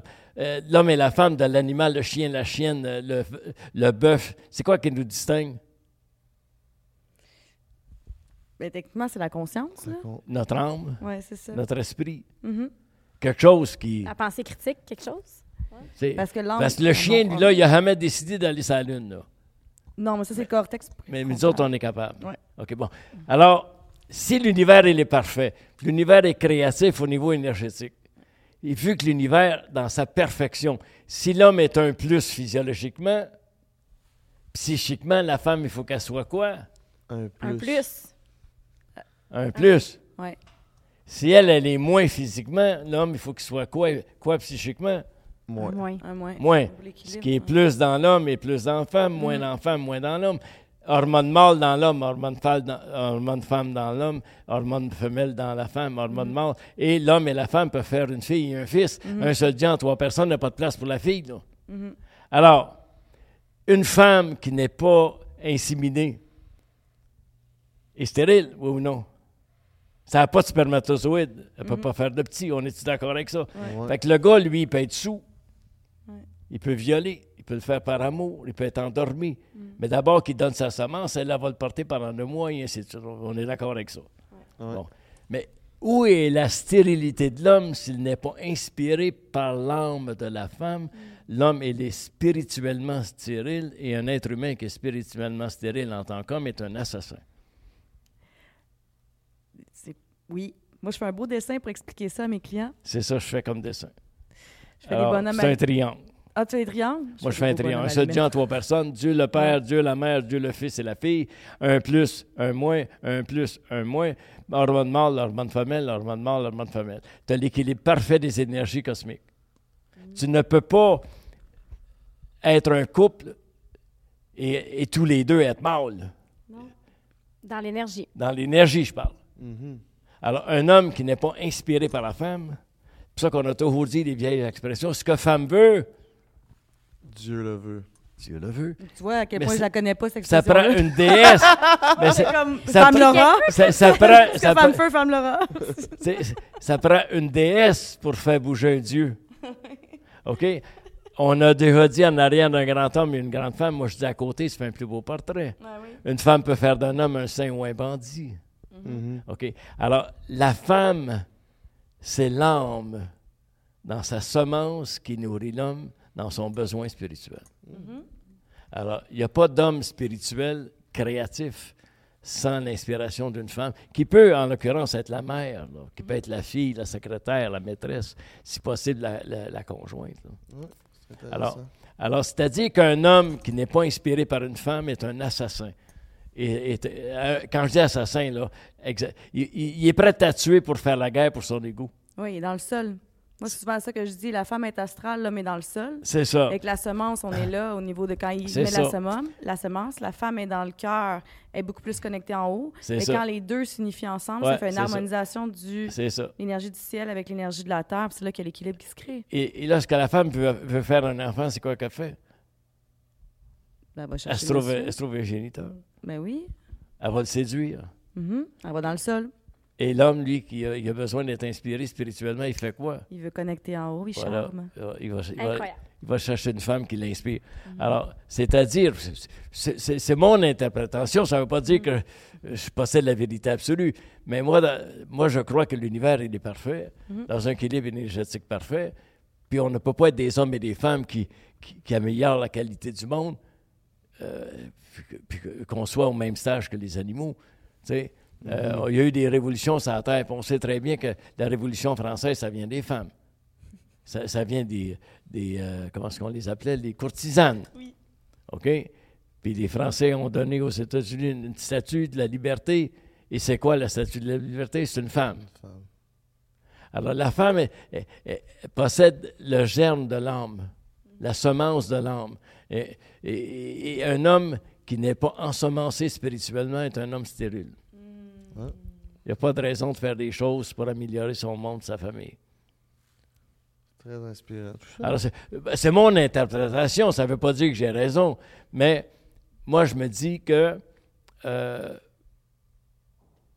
on a chacun nos rôles égaux dans nos diversités. Mhm. OK? Moi, je vais demander à ma fille Trouves-tu que papa a fait une bonne conférence ce soir? Ça me dit non, papa, ça, me- ça me fait quelque chose. C'est pas ma, ma concubine, c'est ma fille. Ça. Puis je demande à ma femme aussi, trouves-tu que j'ai fait une bonne job à soir, j'étais-tu correct? C'est important pour moi. Mais après, c'est important qu'elle me dise, ben, tu pourrais faire ci, faire ça, faire ça, faire ça, faire ça. Tu comprends? Ouais, je comprends. Alors, alors c'est pour ça qu'en général, il y a des hommes qui se prennent des maîtresses, pas nécessairement pour le sexe seulement, même si ça vient avec, parce qu'ils ont besoin d'être inspirés. Ils sont les plus beaux, les plus fins, les plus smart. Puis C'est pour ça que les femmes se prennent des amants, parce qu'on va de tendresse et d'affection. Oui, souvent, le sexe vient avec. Tu comprends? C'est ça qu'on parlait euh, juste avant. Tu sais, l'infidélité, c'est pas toujours une question de sexualité. C'est pas nécessairement une pulsion sexuelle. C'est tellement complexe. puis C'est quelque chose qu'on condamne tellement, qu'on comprend pas assez. Il y a tellement quelque chose de plus complexe en arrière de l'infidélité que l'acte sexuel. C'est qui tu deviens à travers cette infidélité-là. C'est comment que tu te fais percevoir aussi par l'autre personne. Si tu es capable d'avoir une, nouvelle narrative à propos de toi-même, euh, une nouvelle histoire, tu es une nouvelle personne parce qu'on te voit à travers des yeux qui sont différents, tu. C'est condamné parce que moi, je trouve que c'est dans la cachette. T'es pas assez mature pour trouver ton problème puis le dire à la personne que t'aimes. Moi, c'est ça que je condamne. Si t'es assez mature puis tu dis j'ai besoin de ça, ça, ça, là, t'en discutes puis tu vas chercher ce que t'as besoin. Là, c'est correct pour moi. Mais de là, de le cacher, de tromper l'autre, c'est là que je trouve que c'est En condamnant. Raison. réalité, on se trompe soi-même, on ne trompe pas l'autre. On se trompe 100%. soi-même. Tu sais, euh, il y a un autre aspect du tantrisme sexuel aussi, c'est que tu peux utiliser cette énergie-là pour propulser à deux tes rêves. Bon, je donne un exemple purement physiologique. Tu as une relation sexuelle. L'objectif, c'est quoi? Satisfaction personnelle des deux. On est d'accord avec ça? Très mécanique. la mécanique, l'explosion. OK? Bon, si tu prends cette explosion-là, qui est la fusion des deux énergies, l'homme et la femme, dans un objectif commun, tu prends cette énergie-là, puis tu la canalises dans cet objectif commun, en général, l'objectif commun euh, est plus facile à réaliser. Évidemment, c'est une mécanique, c'est une préparation. Fait que tu une mécanique binaire. Tu une mécanique physiologique, oui. Tu sais, je veux dire, où la fille est satisfaite, le gars est satisfait.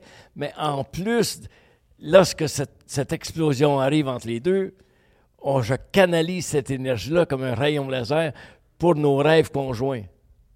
Pour créer. qui- pour créer un rêve. Ça peut être euh, acheter une maison, faire un voyage, euh, C'est encore là, ça revient au côté physique puis psychique. oui, Physique, c'est l'enfant. oui, Mais on peut transposer ça, le psychique, peut l'enfant devient comme le rêve ou le but à deux, tu sais. c'est ça. Fait que ça peut amener de quoi de gros si ça. on compare ça à, une personne, à un enfant. Dans Réfléchissez, devenir riche, dans les mémoires de Napoleon Hill, le livre, ça s'appelle Mastermind. C'est ces mémoires qui viennent juste d'être publiées parce que c'est trop marginal. OK? Elle raconte là-dedans que beaucoup de couples qui ont cette conscience-là, avant de prendre des décisions importantes, s'unissent physiologiquement et mentalement dans cette explosion pour donner à leurs décisions une pureté d'intention. Tu sais, tu parlais d'intention tout à l'heure. OK? Alors, il y en a, il y en a des couples, puis Napoléon dit ça, dit, avant que le lendemain ils prennent une décision, la veille, en pleine conscience, en pleine, les deux s'unissent de corps et d'esprit et, et se servent, de, je me répète, de cette explosion-là pour purifier leur intention. C'est vraiment intéressant. Vous irez lire ça. Réfléchissez, devenir riche euh, de Napoleon Hill. euh, c'est pour moi, ça a été ma bible de mon développement euh, personnel qu'on a fait avec moi puis Ray. Je voudrais juste changer de sujet. Un sujet qu'on entend souvent parler, Olénie, je pense, c'est vraiment dans ta branche. Puis il y a beaucoup de monde qui entendent parler de ça, mais ils n'ont aucune crise d'idée c'est quoi. Les chakras. Oh, Seigneur. C'est quoi les chakras? Explique-nous c'est quoi les chakras, c'est quoi le move autour du fucking chakra? Les chakras, c'est des croisements de nadis qui créent des, mé- des méridiens dans le corps, qui créent des, des croisements de méridiens. Des nadis, c'est des méridiens euh, qui vont créer des vortex. Fait que les nadis, c'est les circuits énergétiques. Fait que en acupuncture, euh, je pense que Ray va avoir plus de, de- de notions que moi là-dessus, mais euh, mettons justement yoga ou méditation, parce que je, fais, je suis instructeur en méditation aussi. Il y a 365 méridiens Moi, je me souviens plus des quantités. Là, pour j'ai pas, euh, 365 jours. Il y a non. 7 chakras pour 7 jours de la semaine. Il y a, il y a tout, tout le, le- le- Ouais. le- le- le Toutes les vocabulaire. notes de musique, toutes les couleurs. Tout le vocabulaire, c'est ça, de l'acupuncture est relié à ce qu'on connaît déjà. C'est vraiment intéressant de- Ouais, de, c'est voir ça. ça. Donc, Ben, quand ça arrive, mais non, c'est correct, ils sont alignés avec des glandes aussi, puis ça va être aligné, fait que justement, il va avoir, tu avoir le côté comme énergétique, il va avoir le côté physiologique, puis après ça, moi, je crois que tout ce qui part après ça, quand ça- le physiologique est activé, ça va ensuite au cognitif, ce qui va créer les comportements. Avec quand on arrive au niveau de la conscience de ce qui se passe énergétiquement dans notre corps avec ces croisements-là, qu'on est capable de gérer avec le corps, on va être capable de calibrer au niveau de l'énergie, qui va être qu'on va être capable d'équilibrer tout ça, puis que ça va aller aussi modifier le comportement, tu sais. Donc, moi, je crois pas vraiment à ça, que si tu médites, tu regardes du bleu, ben tu vas finir par décrocher, ton chakra de la gorge parce que, tu sais, on s'entend qu'on a quand même mentalisé l'information, on est des humains. hein, qu'on a centralisé ça, on a fait des croyances avec ça, ça puis on, on s'entend que les croyances aussi aident beaucoup à transformer le comportement, les croyances positives. Fait que c'est bon à un certain point. Mais à la base, les chakras, c'est euh, vraiment des, des zones de vortex énergétiques qui sont plus forts dans notre corps. Tu sais, pourquoi on voit une tornade? Je pose la question. Qu'est-ce qui fait qu'on voit une tornade? C'est l'accumulation d'énergie de front froid, front chaud qui fait que ça fait une tournade Mais que tu la vois. avec mes yeux. Mais qu'est-ce qui fait qu'elle se crée devant tes yeux? C'est pas une question, je suis pas capable de répondre à ça. C'est à cause de la poussière. Fait que s'il n'y avait pas de poussière, tu serais pas capable de voir ce vortex d'énergie-là, tu comprends? Ok. Fait qu'elle, le fait qu'elle est tellement forte qu'elle ramasse de la poussière, tu es capable de voir ça, OK? Puis nous, on est fait d'énergie, mais ces vortex-là sont pas assez forts pour ramasser toute la poussière, puis qu'on se promène, puis qu'on fait juste comme tourner des vortex autour de nous avec le- la poussière ambiante, mais ils sont quand même là. Fait que tout au niveau de la planète, tout, c'est une question de magnétisme, quand tout est placé aussi, parce qu'on on s'entend que tout est magnétique. Fait que tout résonne à l'intérieur de nous. Donc, notre corps est super impacté par les magnétismes extérieurs aussi.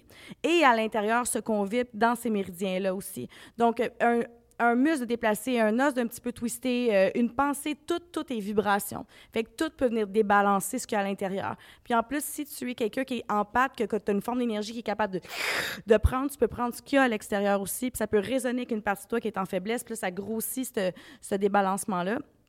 Fait que les chakras, justement, quand on arrive à, à savoir qu'est-ce qui se passe au niveau de ces sept zones principales, parce qu'on a plus que sept, là. On a ça, c'est les sept que le monde, on connaît, qui sont les plus classiques mais on en a vraiment plus que ça. Donc, on arrive à être capable de gérer ces plus gros vortex-là pour qu'ils soient le plus possible alignés. Mais je trouve qu'on s'en va plus vers une santé globale autour euh, avec ça. Puis, ce qui est le fun avec ça, c'est que les chakras sont. Moi, je fais de la PNL, fait qu'ils sont directement alignés avec les niveaux logiques de, euh, Robert Dilt en PNL. Tu sais, je veux dire, on arrive avec le. En PNL, comment ça fonctionne? C'est que qu'on les place dans le corps. Le- le- L'environnement, c'est ce qui est autour de toi. Fait le chakra couronne est aligné avec l'environnement. La couronne est ici. Fait c'est comme la couronne, c'est les messages qui vont descendre, l'ouverture et tout ça. Ensuite de ça, le comportement est aligné avec le troisième œil. Fait que si on s'entend que le comportement, c'est ce qu'on fait, c'est nos actions et tout. Lorsqu'elles sont alignées au troisième œil, tu vois clair, tu t'en vas dans un comportement qui est plus cohérent. Les capacités, donc l'expression des capacités s'en va avec le chakra de la gorge, qui est l'expression de soi, fait que l'expression de tes forces. Ensuite de ça, les croyances s'en vont avec le chakra du cœur, fait que c'est ce que tu es vraiment. Après ça, le, les valeurs s'en vont au niveau du plexus. Le plexus, c'est tout ce qui est ton vouloir, c'est tout ce qui est ta force de vivre. Fait que les valeurs, c'est ton moteur, c'est ton corps, c'est ce qui t'amène là. Ensuite, ça, l'identité est au, au niveau du sacré. L'identité, c'est la création sexuelle. Tout ce qu'on est aussi, on est création, c'est nous, sais, finalement. C'est ce qu'on est. Puis le sens de notre vie, il est aligné avec la racine. La racine, c'est justement notre sens, c'est notre sécurité, c'est, c'est, c'est quoi qui nous, qui nous ground, c'est quoi notre mission. Fait qu'ils sont déjà alignés avec les zones des, euh, voyons, les, les niveaux logiques au niveau de la PNL, sont aussi alignés avec des organes qui fonctionnent en ce sens-là. Fait que le mind, body, soul est vraiment déjà parfait dans le corps. C'est juste qu'on a, quand on arrive à le décortiquer puis à le réunifier après, ça crée une forme de cohérence qui fait qu'on est capable de maîtriser vraiment plus ces zones-là, donc devenir beaucoup plus en équilibre. Hmm. C'est vraiment intéressant quand tu parles de vortex puis de tempête parce que j'ai fait une séance de Reiki une fois dans ma vie. Puis euh, la personne prenait un, pendant, un pendentif, un pendule. Puis là, il la met bien droite. Dans le fond, c'est comme une, une chaîne avec des, des roches. Puis une pointe. Puis là, il la met bien droite au-dessus de ton chakra. Puis là, il, a- il attend. Puis il bouge pas, là, il bouge pas. Puis là, de moment donné, ça se met tranquillement à, à tourner d'un sens ou de l'autre. Puis des fois, chaque chakra est différent. Puis ça montre comment que ton chakra est aligné. Il tourne-tu du bon sens ou pas? Puis des fois, ça faisait comme des ovales, des fois des ronds parfaits, de gauche vers la droite. Fait que vraiment, ça, l'énergie était différente sur chaque point. Puis tu le voyais que c'était pas la personne qui, qui faisait ça, là, vraiment. là. Ben oui, c'est ça. Puis quand on est, tu commences à être vraiment connecté avec ça, moi, je sais que quand je fais un câlin à quelqu'un, les gens le sentent que c'est chaud aussi tout de suite. Je sais que c'est très fort chez moi, ce, chakra-là. Il est super fort. Ma racine est forte aussi, vraiment beaucoup. Mais on, dans. Ah oui, tantôt, on s'est collé pour se dire salut. Puis je l'ai senti pour vrai. 100 J'ai déjà fait aussi plusieurs séances euh, de Reiki, euh, de nettoyage énergétique. Puis euh, la personne qui m'avait fait le nettoyage m'avait dit que si des fois tu sens qu'il y a un chakra qui est débalancé, tu peux toi-même, tu sais, tu peux aller y, donner, juste aller le toucher pour dire comme, hey, active-toi. Tu sais, je, je sais que tu as besoin d'être actif présentement, donc de juste aller toucher aux, aux endroits différents pour. On peut tout faire par soi-même. On peut, s'auto-guérir. On est capable de faire. On, est vraiment, on a vraiment tous les outils à l'intérieur de nous pour être capable de se transformer puis de, euh, de s'auto-guérir avec le temps. C'est plus long. Oui, vas-y, continue et je, après. C'est un peu plus long parce qu'on a besoin d'aller chercher des forces internes, puis on a besoin d'énormément de patience. Mais moi, je suis sûre qu'on est fait comme des amphibiens, là, genre, euh, on, se coupe une, euh, on se coupe un pied, il repousse pas, non, mais on est, capable de, on est vraiment capable de guérir. On a une force de régénération qui est hallucinante qu'on arrive à, à maîtriser ces, euh, ces forces-là. Mhm. La preuve vivante avec ton cancer. Ah ben oui. Ben oui, Ben, ça. Ben moi, je fais une méditation de chakra soir et matin, Mm. inspiré du docteur Joe Dispenza. Mm, ben oui. Alors, euh, évidemment, j'ai ma technique, euh, j'ai la technique du docteur Joe. Alors, je fais ça le matin et puis je fais ça le soir, entre autres, dans mes méditations. Ouais. Bien, ça m'amène à, à- à- à vous demander, puis peut-être euh, prendre les deux sujets, puis faire une réponse avec ça, mais on parlait d'autosuggestion. Euh, L'autosuggestion, c'est- quoi concrètement? Puis est-ce que justement ça fait partie, tu sais, quand Olénie dit euh, on peut euh, se régénérer, puis on peut, ben je sais pas, moi j'ai l'impression que l'autosuggestion justement peut vraiment avoir un impact substantiel là, euh, à ce niveau-là. Bien, euh, Dr. Bruce Lipton, qui est un. Tu connais Bruce Lipton? euh, OK, Le Dr. père de la soupe Lipton? Ouais, ça ressemble à ça. Dr. Biologie Bruce croyances. Lipton, biologie des croyances, possède un doctorat en biologie cellulaire et cellules souches que cloné. Efficient quantique dit la chose suivante. Euh, nous, en tant qu'hommes et femmes, dès l'âge de notre conception, euh, on est burinés, on est tatoués par nos parents et notre environnement. Jusqu'à l'âge de 7 ans, selon lui. À partir de 7 ans, tu peux changer ça. Mais pour changer ça, selon lui, Bruce Lipton, c'est l'autosuggestion, de la répétition, l'hypnose, l'auto-hypnose. Fait qu'il faut que tu répètes en quantité industrielle le contraire de ce que tu as appris. Il faut que tu rompes avec toi-même. Comme dit le Dr. Joe Dispenza, on sait maintenant que quand tu changes ton mindset, ta façon de penser, euh, ton cerveau change. La chimie de ton cerveau change, ton lobe frontal change et euh, tes hormones changent. Alors maintenant, on a des preuves scientifiques. Quand j'ai commencé, moi, comme conférencier, on n'avait aucune preuve. On disait, essayez-les, ça marche, ça marche pas, ben garde, essayez d'autres choses, tu sais. Mais on n'avait pas de preuves. Oui, puis on n'avait pas l'impression à ce moment-là que le cerveau pouvait se remodeler, pouvait Ben, se il est neuroplastique, le cerveau. C'est ça. Maintenant, on le sait. Ça, avec les mathématiques quantiques et la physique quantique, ça apporte beaucoup de réponses. Oui, à- c'est ça, tout sais. Et c'est ça qui est le fun. Fait que quand moi, je donne des références, ben, je vais donner des références crédibles. Je dis, Mais croyez-moi pas, allez voir. C'est ça qui est beau, tu sais. On parle souvent de spiritualité puis de développement personnel, puis le monde, c'est comme, c'est rien que du vent. Mais aujourd'hui, il y a une science autour de ça, fait que les sceptiques seront confondus. Ben Puis oui. Bruce Lipton, là, non, mais c'est un must. Là. Juste retenir le nom, là, moi, je trouve qu'il est exceptionnel. Puis justement, ju- on parlait de vortex tantôt, mais tu sais, la métaphore de la tornade, ça vient de son livre The Honeymoon Effect, là, ce qui expliquait comment, justement, avec les croyances... Honeymoon comme- effect, c'est Ouais, c'est tellement bon. Il expliquait Ouais. comment, au niveau des croyances, justement, comment qu'on peut scraper une vie de couple, comment qu'on peut, justement, recréer un honeymoon effect tout le temps, tout le temps et tout le temps, tu sais. Mais cet homme-là, il a une façon fascinante d'amener la science et la spiritualité ensemble que je trouve qui est, vulgarisée, mais en même temps, est po- il est très poète dans son approche. ça. Ouais. Ouais, je l'aime vraiment beaucoup. Tu sais, on parle de, de mon, mon couple là, qui se rechoisissent à tous les matins. En fait, ils se remarient à tous les matins parce qu'ils se rechoisissent à tous les matins. Tu comprends? C'est de l'autosuggestion encore. Tout le temps, tout de le temps. couple, comme. Ben oui, ben oui. Ben, Ça fait du Euh, sens parce que tu- euh, sur l'autosuggestion, moi, mon expérience personnelle là-dessus, Ray me coachait déjà depuis euh, un an et demi. J'avais déjà raconté sur un autre podcast que dans la même année, je m'étais divorcé. Euh, J'avais fait quasiment faillite avec mes business d'immobilier. Puis financièrement, ça allait pas. J'étais comme à moins 75 000. Puis je voulais pas de job. Euh, fait que ce que j'ai fait, j'ai demandé à Ray qu'est-ce que je pourrais faire? Il m'a dit fais de l'autosuggestion, puis à chaque jour, puis le plus souvent possible, répète-toi. eh ouais, c'est quoi donc? L'argent circule librement dans ma vie et j'en ai des surplus divins et mieux encore. Puis j'ai commencé à me répéter ça. Puis là, après un mois, deux mois, je suis aucune crise de scène qui rentre, ça marche pas ton affaire. Après deux mois, oh, là, ça a commencé. Il y a des, des, des, mouvements qui ont commencé à rentrer, des, chèques. Là, à chaque fois que je manquais d'argent, il y a toujours un, un petit chèque qui rentrait à gauche. Mon frère me devait de l'argent. Puis depuis ce temps-là, je me répète ça. Puis j'ai jamais manqué d'argent. Mais ça, ça a vraiment fait un changement dans ma vie. Puis j'ai jamais arrêté de faire cette, auto cette autosuggestion-là. Puis je suis pas pratiquant comme religieusement. là. Je le fais, je chauffe, je le fais de temps en temps. Lui, il l'écrit à tous les jours. Il est vraiment, il pratique beaucoup plus que moi. Moi, je le fais vraiment un peu à la botche, puis ça marche. Tu sais, je vais te dire, dire respectueusement, Francis, que je n'ai pas toujours été si fidèle à Je ça dans le passé, parce que euh, moi, je me disais, je l'ai fait, c'est correct, c'est fait. Mais, tu sais, soyons réalistes, là. Que ça soit le 1er janvier ou le 25 décembre, moi, je me lave les dents, là, je sais pas si tu comprends, là. Puis je prends ma douche, là. C'est pas parce que c'est Noël, je prends pas ma douche, là. Alors, l'autosuggestion, le mindset, c'est un engagement quotidien. Clairement, c'est une hygiène euh, Euh, psychologique. C'est une hygiène émotive quotidienne. Aussi, ouais. Tu comprends? Alors, pis c'était long avant que je comprenne ça. Parce que je me suis dit, mais là, je suis bon pour un bout, là. C'est pas vrai. Pas vrai? Tu sais, les grands, grands athlètes, tu sais, tu étais dans la danse professionnelle. À tous les matins, il faut que tu te parles. À tous les Tu te matins. choisis à tous les À matins. tous les matins, tu te choisis. Tu sais, ton corps te fait mal, puis tu dis, non, regarde, tu vas passer à travers, let's go. Tu sais? Euh, puis c'est ça, dans le fond.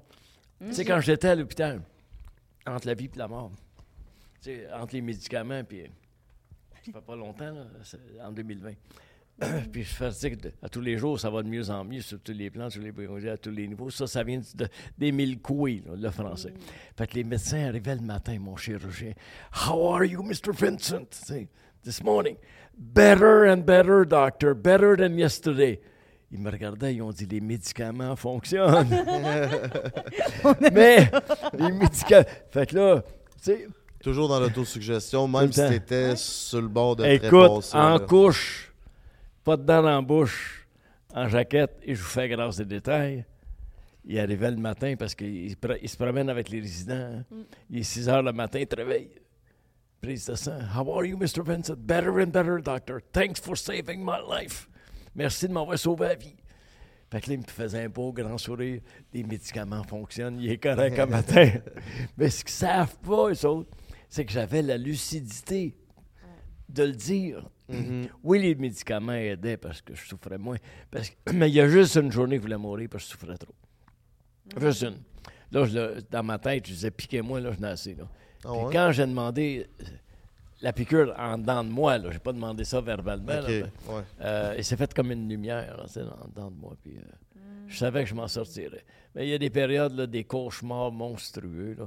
Mais à chaque fois que j'étais en période de lucidité, mon corps se renforce, mon corps se régénère, mon système immunitaire se régénère. Ma femme partait le soin, puis je faisais. Hum, parce que je pouvais pas parler, j'avais une trachéectomie. Ça parce que le cancer de l'œsophage. Ouais, c'est ça. Le Fait stade qu'il- 3, là, il- c'était- il- c'était- ouais, ils m'ont pris en l'estomac, puis ils m'ont monté ça. là. Ça a fait un bon effet secondaire. Pour moi de checker mon poids. C'est ça, et t'as maigri euh, Ouais, beaucoup. ouais, t'as eu ouais, beaucoup ouais. J'ai- toujours eu le défi de contrôler mon poids toute ma vie. Puis dans cette épreuve-là de la entre la vie et la mort, tu sais, nous, nous trois, on est jeunes. Je pense pas qu'en tout cas, pas de ce que je connaisse, on a eu à, à vivre ça.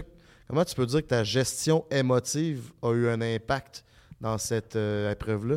Mais moi, je pense sincèrement que ça a fait une différence. Évidemment, je remercie mon docteur, mes docteurs, l'hôpital, les infirmiers, les infirmières, ma femme, ma famille. C'est sûr que ça a été une aide extraordinaire.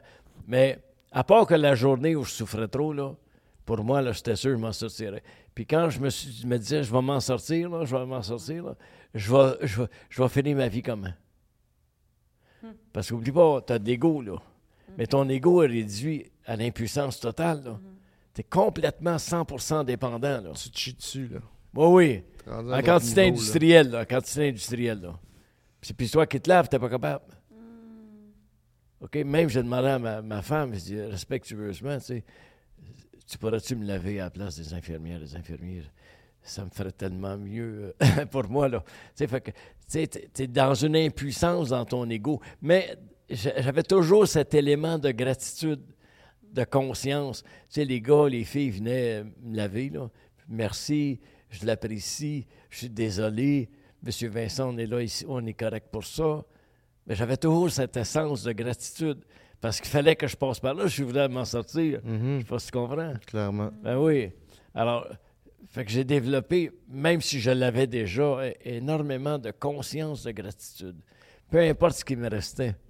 Gratitude euh, d'avoir ma couche, gratitude d'avoir euh, Le personnel. mes, mes, mes, mes, mes- solutés, gratitude d'être gavé. J'ai été gavé pendant un mois et demi de temps.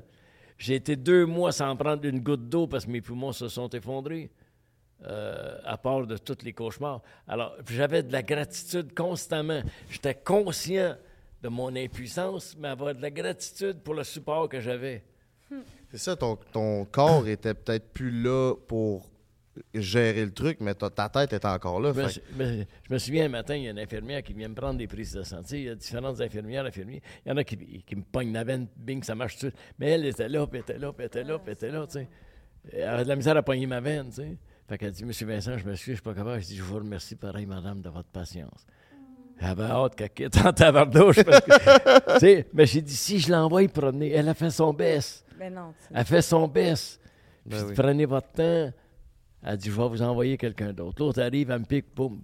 Mais elle, elle, elle m'a planté l'aiguille 20 fois dans le bras, là. Mhm. Puis tu sais, t'as plus de bras, là. Non, non, non. Tu sais, les veines, ils sont fuyantes, là. tu sais, ta musculature s'est effondrée complètement, t'as plus d'oxygène dans ça. Mais j'avais toujours cette conscience. Ça va de mieux en mieux sur tous les plans, tous les points de vue, à tous les niveaux. Merci, merci, merci. Mon système immunitaire se renforce. Je cicatrise très bien parce que j'ai fait deux opérations. La première, 6 heures, ils m'ont ouvert. J'ai fait des complications. La deuxième, m'ont ouvert bord en bord en stéréo, en avant, en arrière. Let's go. Alléluia, tu sais. Puis, euh, fait que là, euh, dans la période de, de- de lucidité, j'ai de la gratitude. J'ai de la gratitude. Même euh, avec mes, des moyens que j'ai pu, là. Ouais, ouais. tu sais. Et ça prend toute une force, euh, caractère de. Force Ben, de caractère. Je vais, je vais t'avouer euh, très humblement C'était devenu presque naturel. Parce que je fais ça depuis des années, moi, là. Mais même vous êtes que- entraîné à ça. là. Oui. ça, te connaissant, ça devait être quasiment v'là l'épreuve de ma vie. On va voir.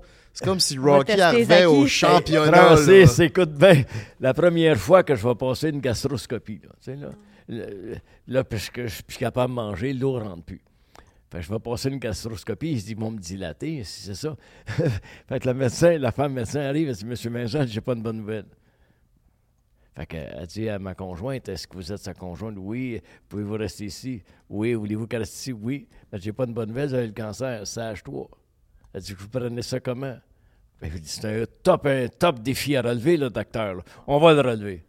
Ça a été ma réaction spontanée. Mais j'étais conscient que j'avais le cancer. Là, tu sais, je veux dire, là, j'étais vraiment conscient. Là. Je pense que là-dedans aussi, une de tes forces, c'est que tu t'es, tu sais, ta femme, puis t'as tes enfants aussi, Ouais. Tom puis Marie-Michel. J'ai mes amis aussi. Faut, faut que tu penses que moi, j'ai deux familles, Francis.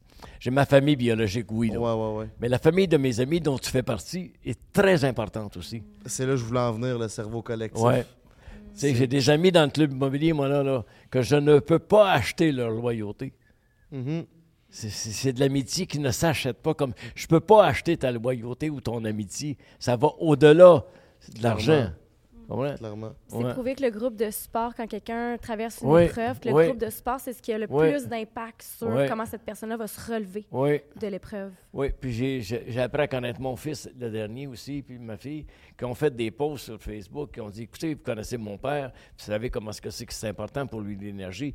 Là, il aimerait ça que vous lui en donniez parce qu'il en a vraiment besoin. Puis c'est c'est mes enfants qui ont fait ça. là. C'est pas moi qui leur ai demandé. là. Mhm. Comme moi, j'ai voyé ces posts-là, puis je suis jamais allé voir Ray. Ça me faisait trop mal de voir la personne, une des personnes que j'aime le plus dans cet état-là. Mais de loin, je faisais cet effort-là. Euh, ça, ça fait une grosse différence aussi. Mhm. Ça fait une grosse différence parce que, parce que tu relèves un défi, premièrement, tu le relèves pour toi. C'est, bien certain que je l'ai fait pour moi. Tu le fais pour ceux que t'aimes aussi. Tu le fais aussi pour tes amis aussi parce que, tu sais, il y a- il y, a des amis aussi qui ont des coups durs, qui ont des hauts, qui ont des bas. Là. Clairement, c'est ça. Oui. Fait que. Puis, euh, puis tu es conscient qu'il te reste des belles années. Alors, tu veux les finir comment, ces belles années-là aussi? Là? Exactement, avec le monde que t'aimes aussi. Ben oui. Mais ça m'en revient. C'est- un aspect que tu m'as montré, ça, le cerveau collectif. Quand euh, je parlais tantôt de mes faillites, j'étais en immobilier, puis je faisais tout par moi-même, puis j'étais sûr que j'allais réussir tout par moi-même. Fait que j'avais pas de cerveau collectif. Cerveau collectif, c'est du monde euh, qui viennent, qui sont là pour t'aider puis t'appuyer. Puis après ça, je me suis bâti un cerveau collectif. J'avais Ray, j'avais mes. Euh, Oleni aussi, elle faisait partie de ça ça. plus pour le, le- le- le- ma confiance, Oui, euh, mon oui. développement personnel. J'ai me suis pris des associés aussi. Oui. Puis à partir de là, toutes les épreuves que j'avais, j'avais quelqu'un à appeler au bout du fil qui avait sûrement la réponse ou au moins l'intelligence émotionnelle pour Ouais. euh, me, me- me- me- me combler ou au moins me, sécuriser là-dedans. C'est ça, Ça a été. Exactement. C'est tellement important, ça. très bénéfique. Euh, moi, c'est la- j'ai vu, j'ai vécu la force de ça parce que tu sais, moi, j'ai avec j'ai eu une entreprise super jeune. Mhm. Donc, tu, tu montes ça à 18 ans, euh, tu veux être tout seul. Au début, c'est vraiment égotique, c'est normal. là, je veux dire, tu es tout seul, tout seul là-dedans. Puis c'est avec la force de l'équipe que je tombais ap- après une séparation difficile. Moi, j'étais anorexique 20 ans. Euh, L'année passée, j'ai eu un diagnostic de, de CPTSD parce que euh, il y a quelque chose s'est passé dans mon cerveau. J'ai vécu une expérience qui est comme traumatisée. Tous les traumas sont... Ils ont popé. Puis ça, là, on a su que ça faisait comme 15 ans que je suis en hypervigilance quand je dormais. Fait que je dormais sûrement jamais comme faut, Ok. tu sais, depuis à peu près 15 ans. Fait que je suis tombée dans un genre de creux épouvantable aussi. que Moi, j'ai pris les, les- les écrits de Dr. Amen, le psychiatre, qui disait, justement, en autosuggestion, il dit Le matin, tu te dis, c'est une bonne journée pour passer une bonne journée. J'étais à terre, mon cerveau fonctionnait plus, j'étais en, en choc post-traumatique tout le temps, puis j'étais comme Une bonne journée, passer une bonne journée. C'est ça. Puis j'avais le, le- le- mon collectif qui était là, tu sais. Ma gang, c'est des petits messages par-ci. Ils prenaient ça en charge. Ils méditaient, ils m'envoyaient de l'énergie. Personne n'est en harcèlement de genre, ça va-tu, ça va-tu, t'es-tu correct? Personne, non, mais c'est juste de savoir que j'avais ce support-là, qu'il y avait quelqu'un qui gérait mes enfants, qu'il y avait quelqu'un qui gérait ma business, que même mes clients en PNL étaient comme, hey, tu prends soin de nous, là, prends soin de toi. Parce que moi, Ben j'étais oui, comme, mon cerveau vient de lâcher. tu sais, j'avais bien de la misère avec ça. Mais la force du collectif, plus l'autosuggestion, ça a fait en sorte que je suis sortie de ça sans médication. J'ai pas pris de médication chimique parce qu'ils m'en ont donné une. euh, j'ai beaucoup de sérotonine, fait j'ai fait une surdose de sérotonine en cinq jours. J'ai failli faire une hypomanie. Puis euh, c'est moi-même qui l'ai arrêté, puis j'ai comme fait, oh, je me suis detox parce que là, j'étais crinqué noir, j'aurais pu monter le centre belle avec un antidépresseur. Euh, fait que j'ai tout géré avec des protocoles naturels en faisant des recherches au complet de comment le cerveau fonctionnait, comment le, le système nerveux, le ci, le ça, par rapport aux organes, après ça, au niveau de l'autosuggestion aussi. Puis le support collectif. Fait que, tout ce que, circle back sur tout ce que tu viens de dire, plus le support collectif, on crée des magies, là. C'est Ouais. ça. Puis, tu sais, je voudrais rajouter quelque chose. Tu sais, dans le cerveau collectif, dans Napoleon Hill, tu as deux sortes de cerveau collectif. Tu as le cerveau collectif physiologique, mettons, où toi, tu es ton coach, vous êtes, tu sais, c'est physique, puis tout ça. Puis tu as le cerveau collectif psychique aussi, qui, qui- ça s'appelle du channeling. Dans le sixième sens, Napoleon Hill, qui était le premier de tous les auteurs à parler de se bâtir un cerveau collectif psychique qui on appelle ça du channeling aujourd'hui, où il s'adresse, mettons, à Henry Ford, puis il dit à M. Ford, s'il vous plaît, j'aimerais acquérir votre patience, euh, euh, votre détermination, votre pouvoir décisionnel. OK? Euh, Monsieur euh, Thomas Edison, je voudrais acquérir telle affaire, telle qualité de vous. Alors, c'est une forme d'autosuggestion quantique. C'est sûr que moi, je pratique, je pratique beaucoup ça. Euh, mais, euh, là, ça se parle un petit peu plus avec les, les enseignements d'Abraham maintenant. Euh, moi, je fais du channeling depuis 1976, enseigné par le Dr. Murphy, mais toujours dans, l'anonymat comme principe, parce que euh, c'est marginal au bout. là. Moi, pour les jeunes, je dis en enseignement, là, je leur dis que c'est se connecter au iCloud. C'est ça, Connectez-vous au iCloud. Mettons, tu veux euh, acquérir plus de sagesse, Ouais. plus de force. Connecte-toi au iCloud de toutes les femmes Ben que tu oui, connais comme, qui sont. Euh, tu comme, sais. comment est-ce qu'elle s'appelle, Oprah Winfrey, qui est une femme euh, absolument extraordinaire. Euh, tu- celle qui écrit Réfléchissez, devenir riche pour les femmes, Think and Grow for Women, Sharon Nectar, qui écrit tous les livres de Père riche, Père pauvre. Alors, moi, je me pratique présentement, compte tenu des engagements que je fais comme conférencier, énormément de channeling.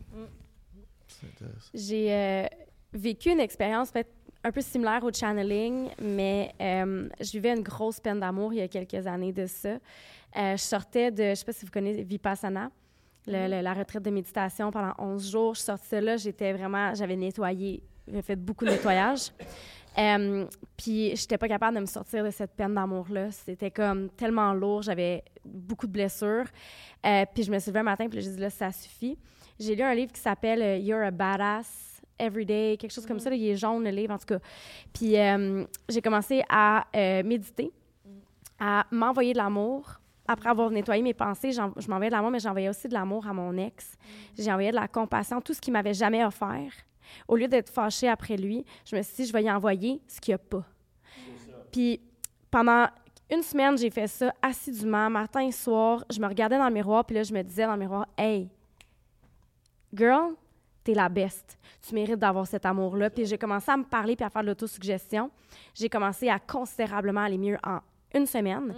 Et c'était prévu, on s'est pas parlé la semaine, mon ex puis moi, puis c'était prévu qu'on aille souper. Le vendredi soir de cette semaine-là, on est allé souper. Il s'est assis sur mon divan pendant une heure. J'ai pas ouvert ma bouche. Pendant une heure, il m'a dit J'ai vraiment beaucoup manqué de compassion envers toi, d'empathie, d'amour. Tout ce que je lui avais envoyé pendant la semaine, je l'ai reçu en retour. J'étais flabbergastée. vibrations. Les vibrations. C'est très puissant tout ça, mes chers amis. Euh, ça fait déjà un bon temps qu'on roule. Euh, je pense qu'on pourrait vous recevoir indépendamment dans d'autres circonstances euh, bientôt sur le podcast parce que. Très honoré, mon chum. Ben, Vraiment, merci. là. Merci moi, vraiment Merci. honorée Très d'être avec honoré. cet homme. là. Je suis comme. Et avec cette femme et cette femme et Ah avec ouais, Francis. là. ouais. Oui. Merci. Rempli d'amour. Laissez-moi savoir où c'est qu'on peut vous retrouver, ces réseaux de l'au-delà? On se connecte au iCloud. Puis euh, Instagram, Olini Pelletier Coach, euh, plus efficace, sinon olinipelletier.com. Le nom de tes podcasts, le nom de ton école de danse. Ah, ouais, vas-y. cute! Marketing, marketing. Oh, good. Fait que j'ai un podcast personnel, c'est Rise Above, que là, je c'est des petites capsules d'à peu près 15 à 20 minutes de développement personnel où je, je vulgarise des choses qui sont techniquement compliquées. Fait que je parle de spiritualité, de croissance, d'un peu de tout. Euh, puis Home, avec Michael Beauséjour, qui est un podcast euh, sur l'énergie féminine et masculine qu'on porte tous à l'intérieur de soi. Et mon école de danse, c'est le studio de danse hypnose. À à Saint-Hyacinthe. Saint-Hyacinthe. Yes. Le plancher des vaches est là-bas, à Saint-Hyacinthe. Puis toi, mon beau Ray. Euh, Rayvincent.com. euh, ça, c'est mon site web. Ben, pour me rejoindre vraiment directement, c'est Vincent à commercialvidéotron.ca. Parfait. Puis tu as euh, des conférences bientôt? Il se passe quoi dans les Mais là, je termine une série de conférences, de 15 conférences que je donne samedi, euh, le 3 juin, au centre euh, de congrès de la Renaissance. là. Les gens qui veulent venir, pour la première partie, c'est gratuit, de 1h à 5h. On va parler des peurs, à le réfléchir, devenir riche, mais adapté en PNL aussi et adapté euh, euh, en 2023. Là, euh. alors, puis on, on remet un certificat de ténacité aux gens qui ont assisté, soit en Zoom, soit en personne, durant cette journée-là. Alors, euh, et l'essence euh, du partage, c'est l'âme du succès, dans le sens que, oui, réussir, c'est beau, mais si on, a- on étudie vraiment les grands hommes et les grandes femmes, euh, ce sont des gens qui ont développé une âme euh, de compassion, on parlait de compassion, de générosité, d'entraide et de partage Réussir extraordinaire. ensemble. Oui, puis on a un souper à 6 heures pour ceux qui veulent assister au souper. C'est du réseautage d'hommes et de femmes d'affaires. Mais à, de 1 heure à 5 heures, c'est gratuit. On, on, on réseaute. Puis il y a la période, où, évidemment, où on parle des peurs, toutes sortes de peurs. Et il y a la période où on remet les certificats aux gens qui ont assisté aux 15 semaines. Comme toi, tu l'as fait en Zoom, tu es venu, et ainsi de suite. Et euh, on a notre souper. Et cet été, mais je vais faire euh, euh, une- soirée euh, le 13 juillet sur les énergies, parce qu'on a beaucoup besoin d'énergie pour être ce qu'on est là et pour aller ce qu'on va aller. Et le 17 août, je vais faire un- une soirée sur la protection spirituelle. Ah, Non pas ça. la protection physique seulement, mais toujours référencé. C'est très important, comme tu disais tout à l'heure, on parle de chakra, mais c'est référencé aussi. Oui, tu donnes vraiment des cours de développement personnel puis de spiritualité. Oui. Ce qui n'existe pas vraiment. Ils sont baqués par la science. Exactement. Ben, c'est important pour moi euh, parce que je travaille avec des gens très cartésiens aussi, qui sont très same. ouverts d'esprit. Et je ne veux jamais insulter leur intelligence. Pour moi, c'est bien important. Moi, je me dis toujours que si mon client en construction comprend ce que je dis puis trouve ça cohérent, l'homme d'affaires, que genre Ouais, millionnaire, ouais. milliardaire, là, je suis comme. I'm good. C'est lui, je veux convaincre. je veux genre. convaincre. C'est ça, c'est ça, c'est ça, c'est ça. Alors, je tiens à te remercier, Francis, de l'opportunité que tu m'as offert aujourd'hui. Je ben, l'apprécie ça me fait énormément. plaisir euh, Merci. à tous les deux de vous recevoir. Anne-Marie, Merci Anne-Marie Ouais. beaucoup. Merci. Anne-Marie. C'était tellement Yes. enrichissant. euh, ouais. As-tu un mot à dire, Anne-Marie? Ben merci, ça a fait du bien. Ouais, je, je repars d'ici avec euh, des outils, avec une envie d'aller lire. On se fait beaucoup demander des livres de développement personnel. Je pense qu'on en a eu pour notre argent aujourd'hui. Euh, merci, juste merci. Ouais. Party Let's Fucking Go, mes petits minous, c'était Frank de Dripper puis Anne-Marie à l'animation. Si t'es pas euh, abonné à la chaîne YouTube, c'est facile, un petit clic, va nous suivre sur Instagram. Merci à Pizza Salvatore. Le code promo L et lui 15, c'est 15% de rabais sur tout. Va te gâter, c'est délicieusement cochon. On se dit à une prochaine pour un entre elle et lui.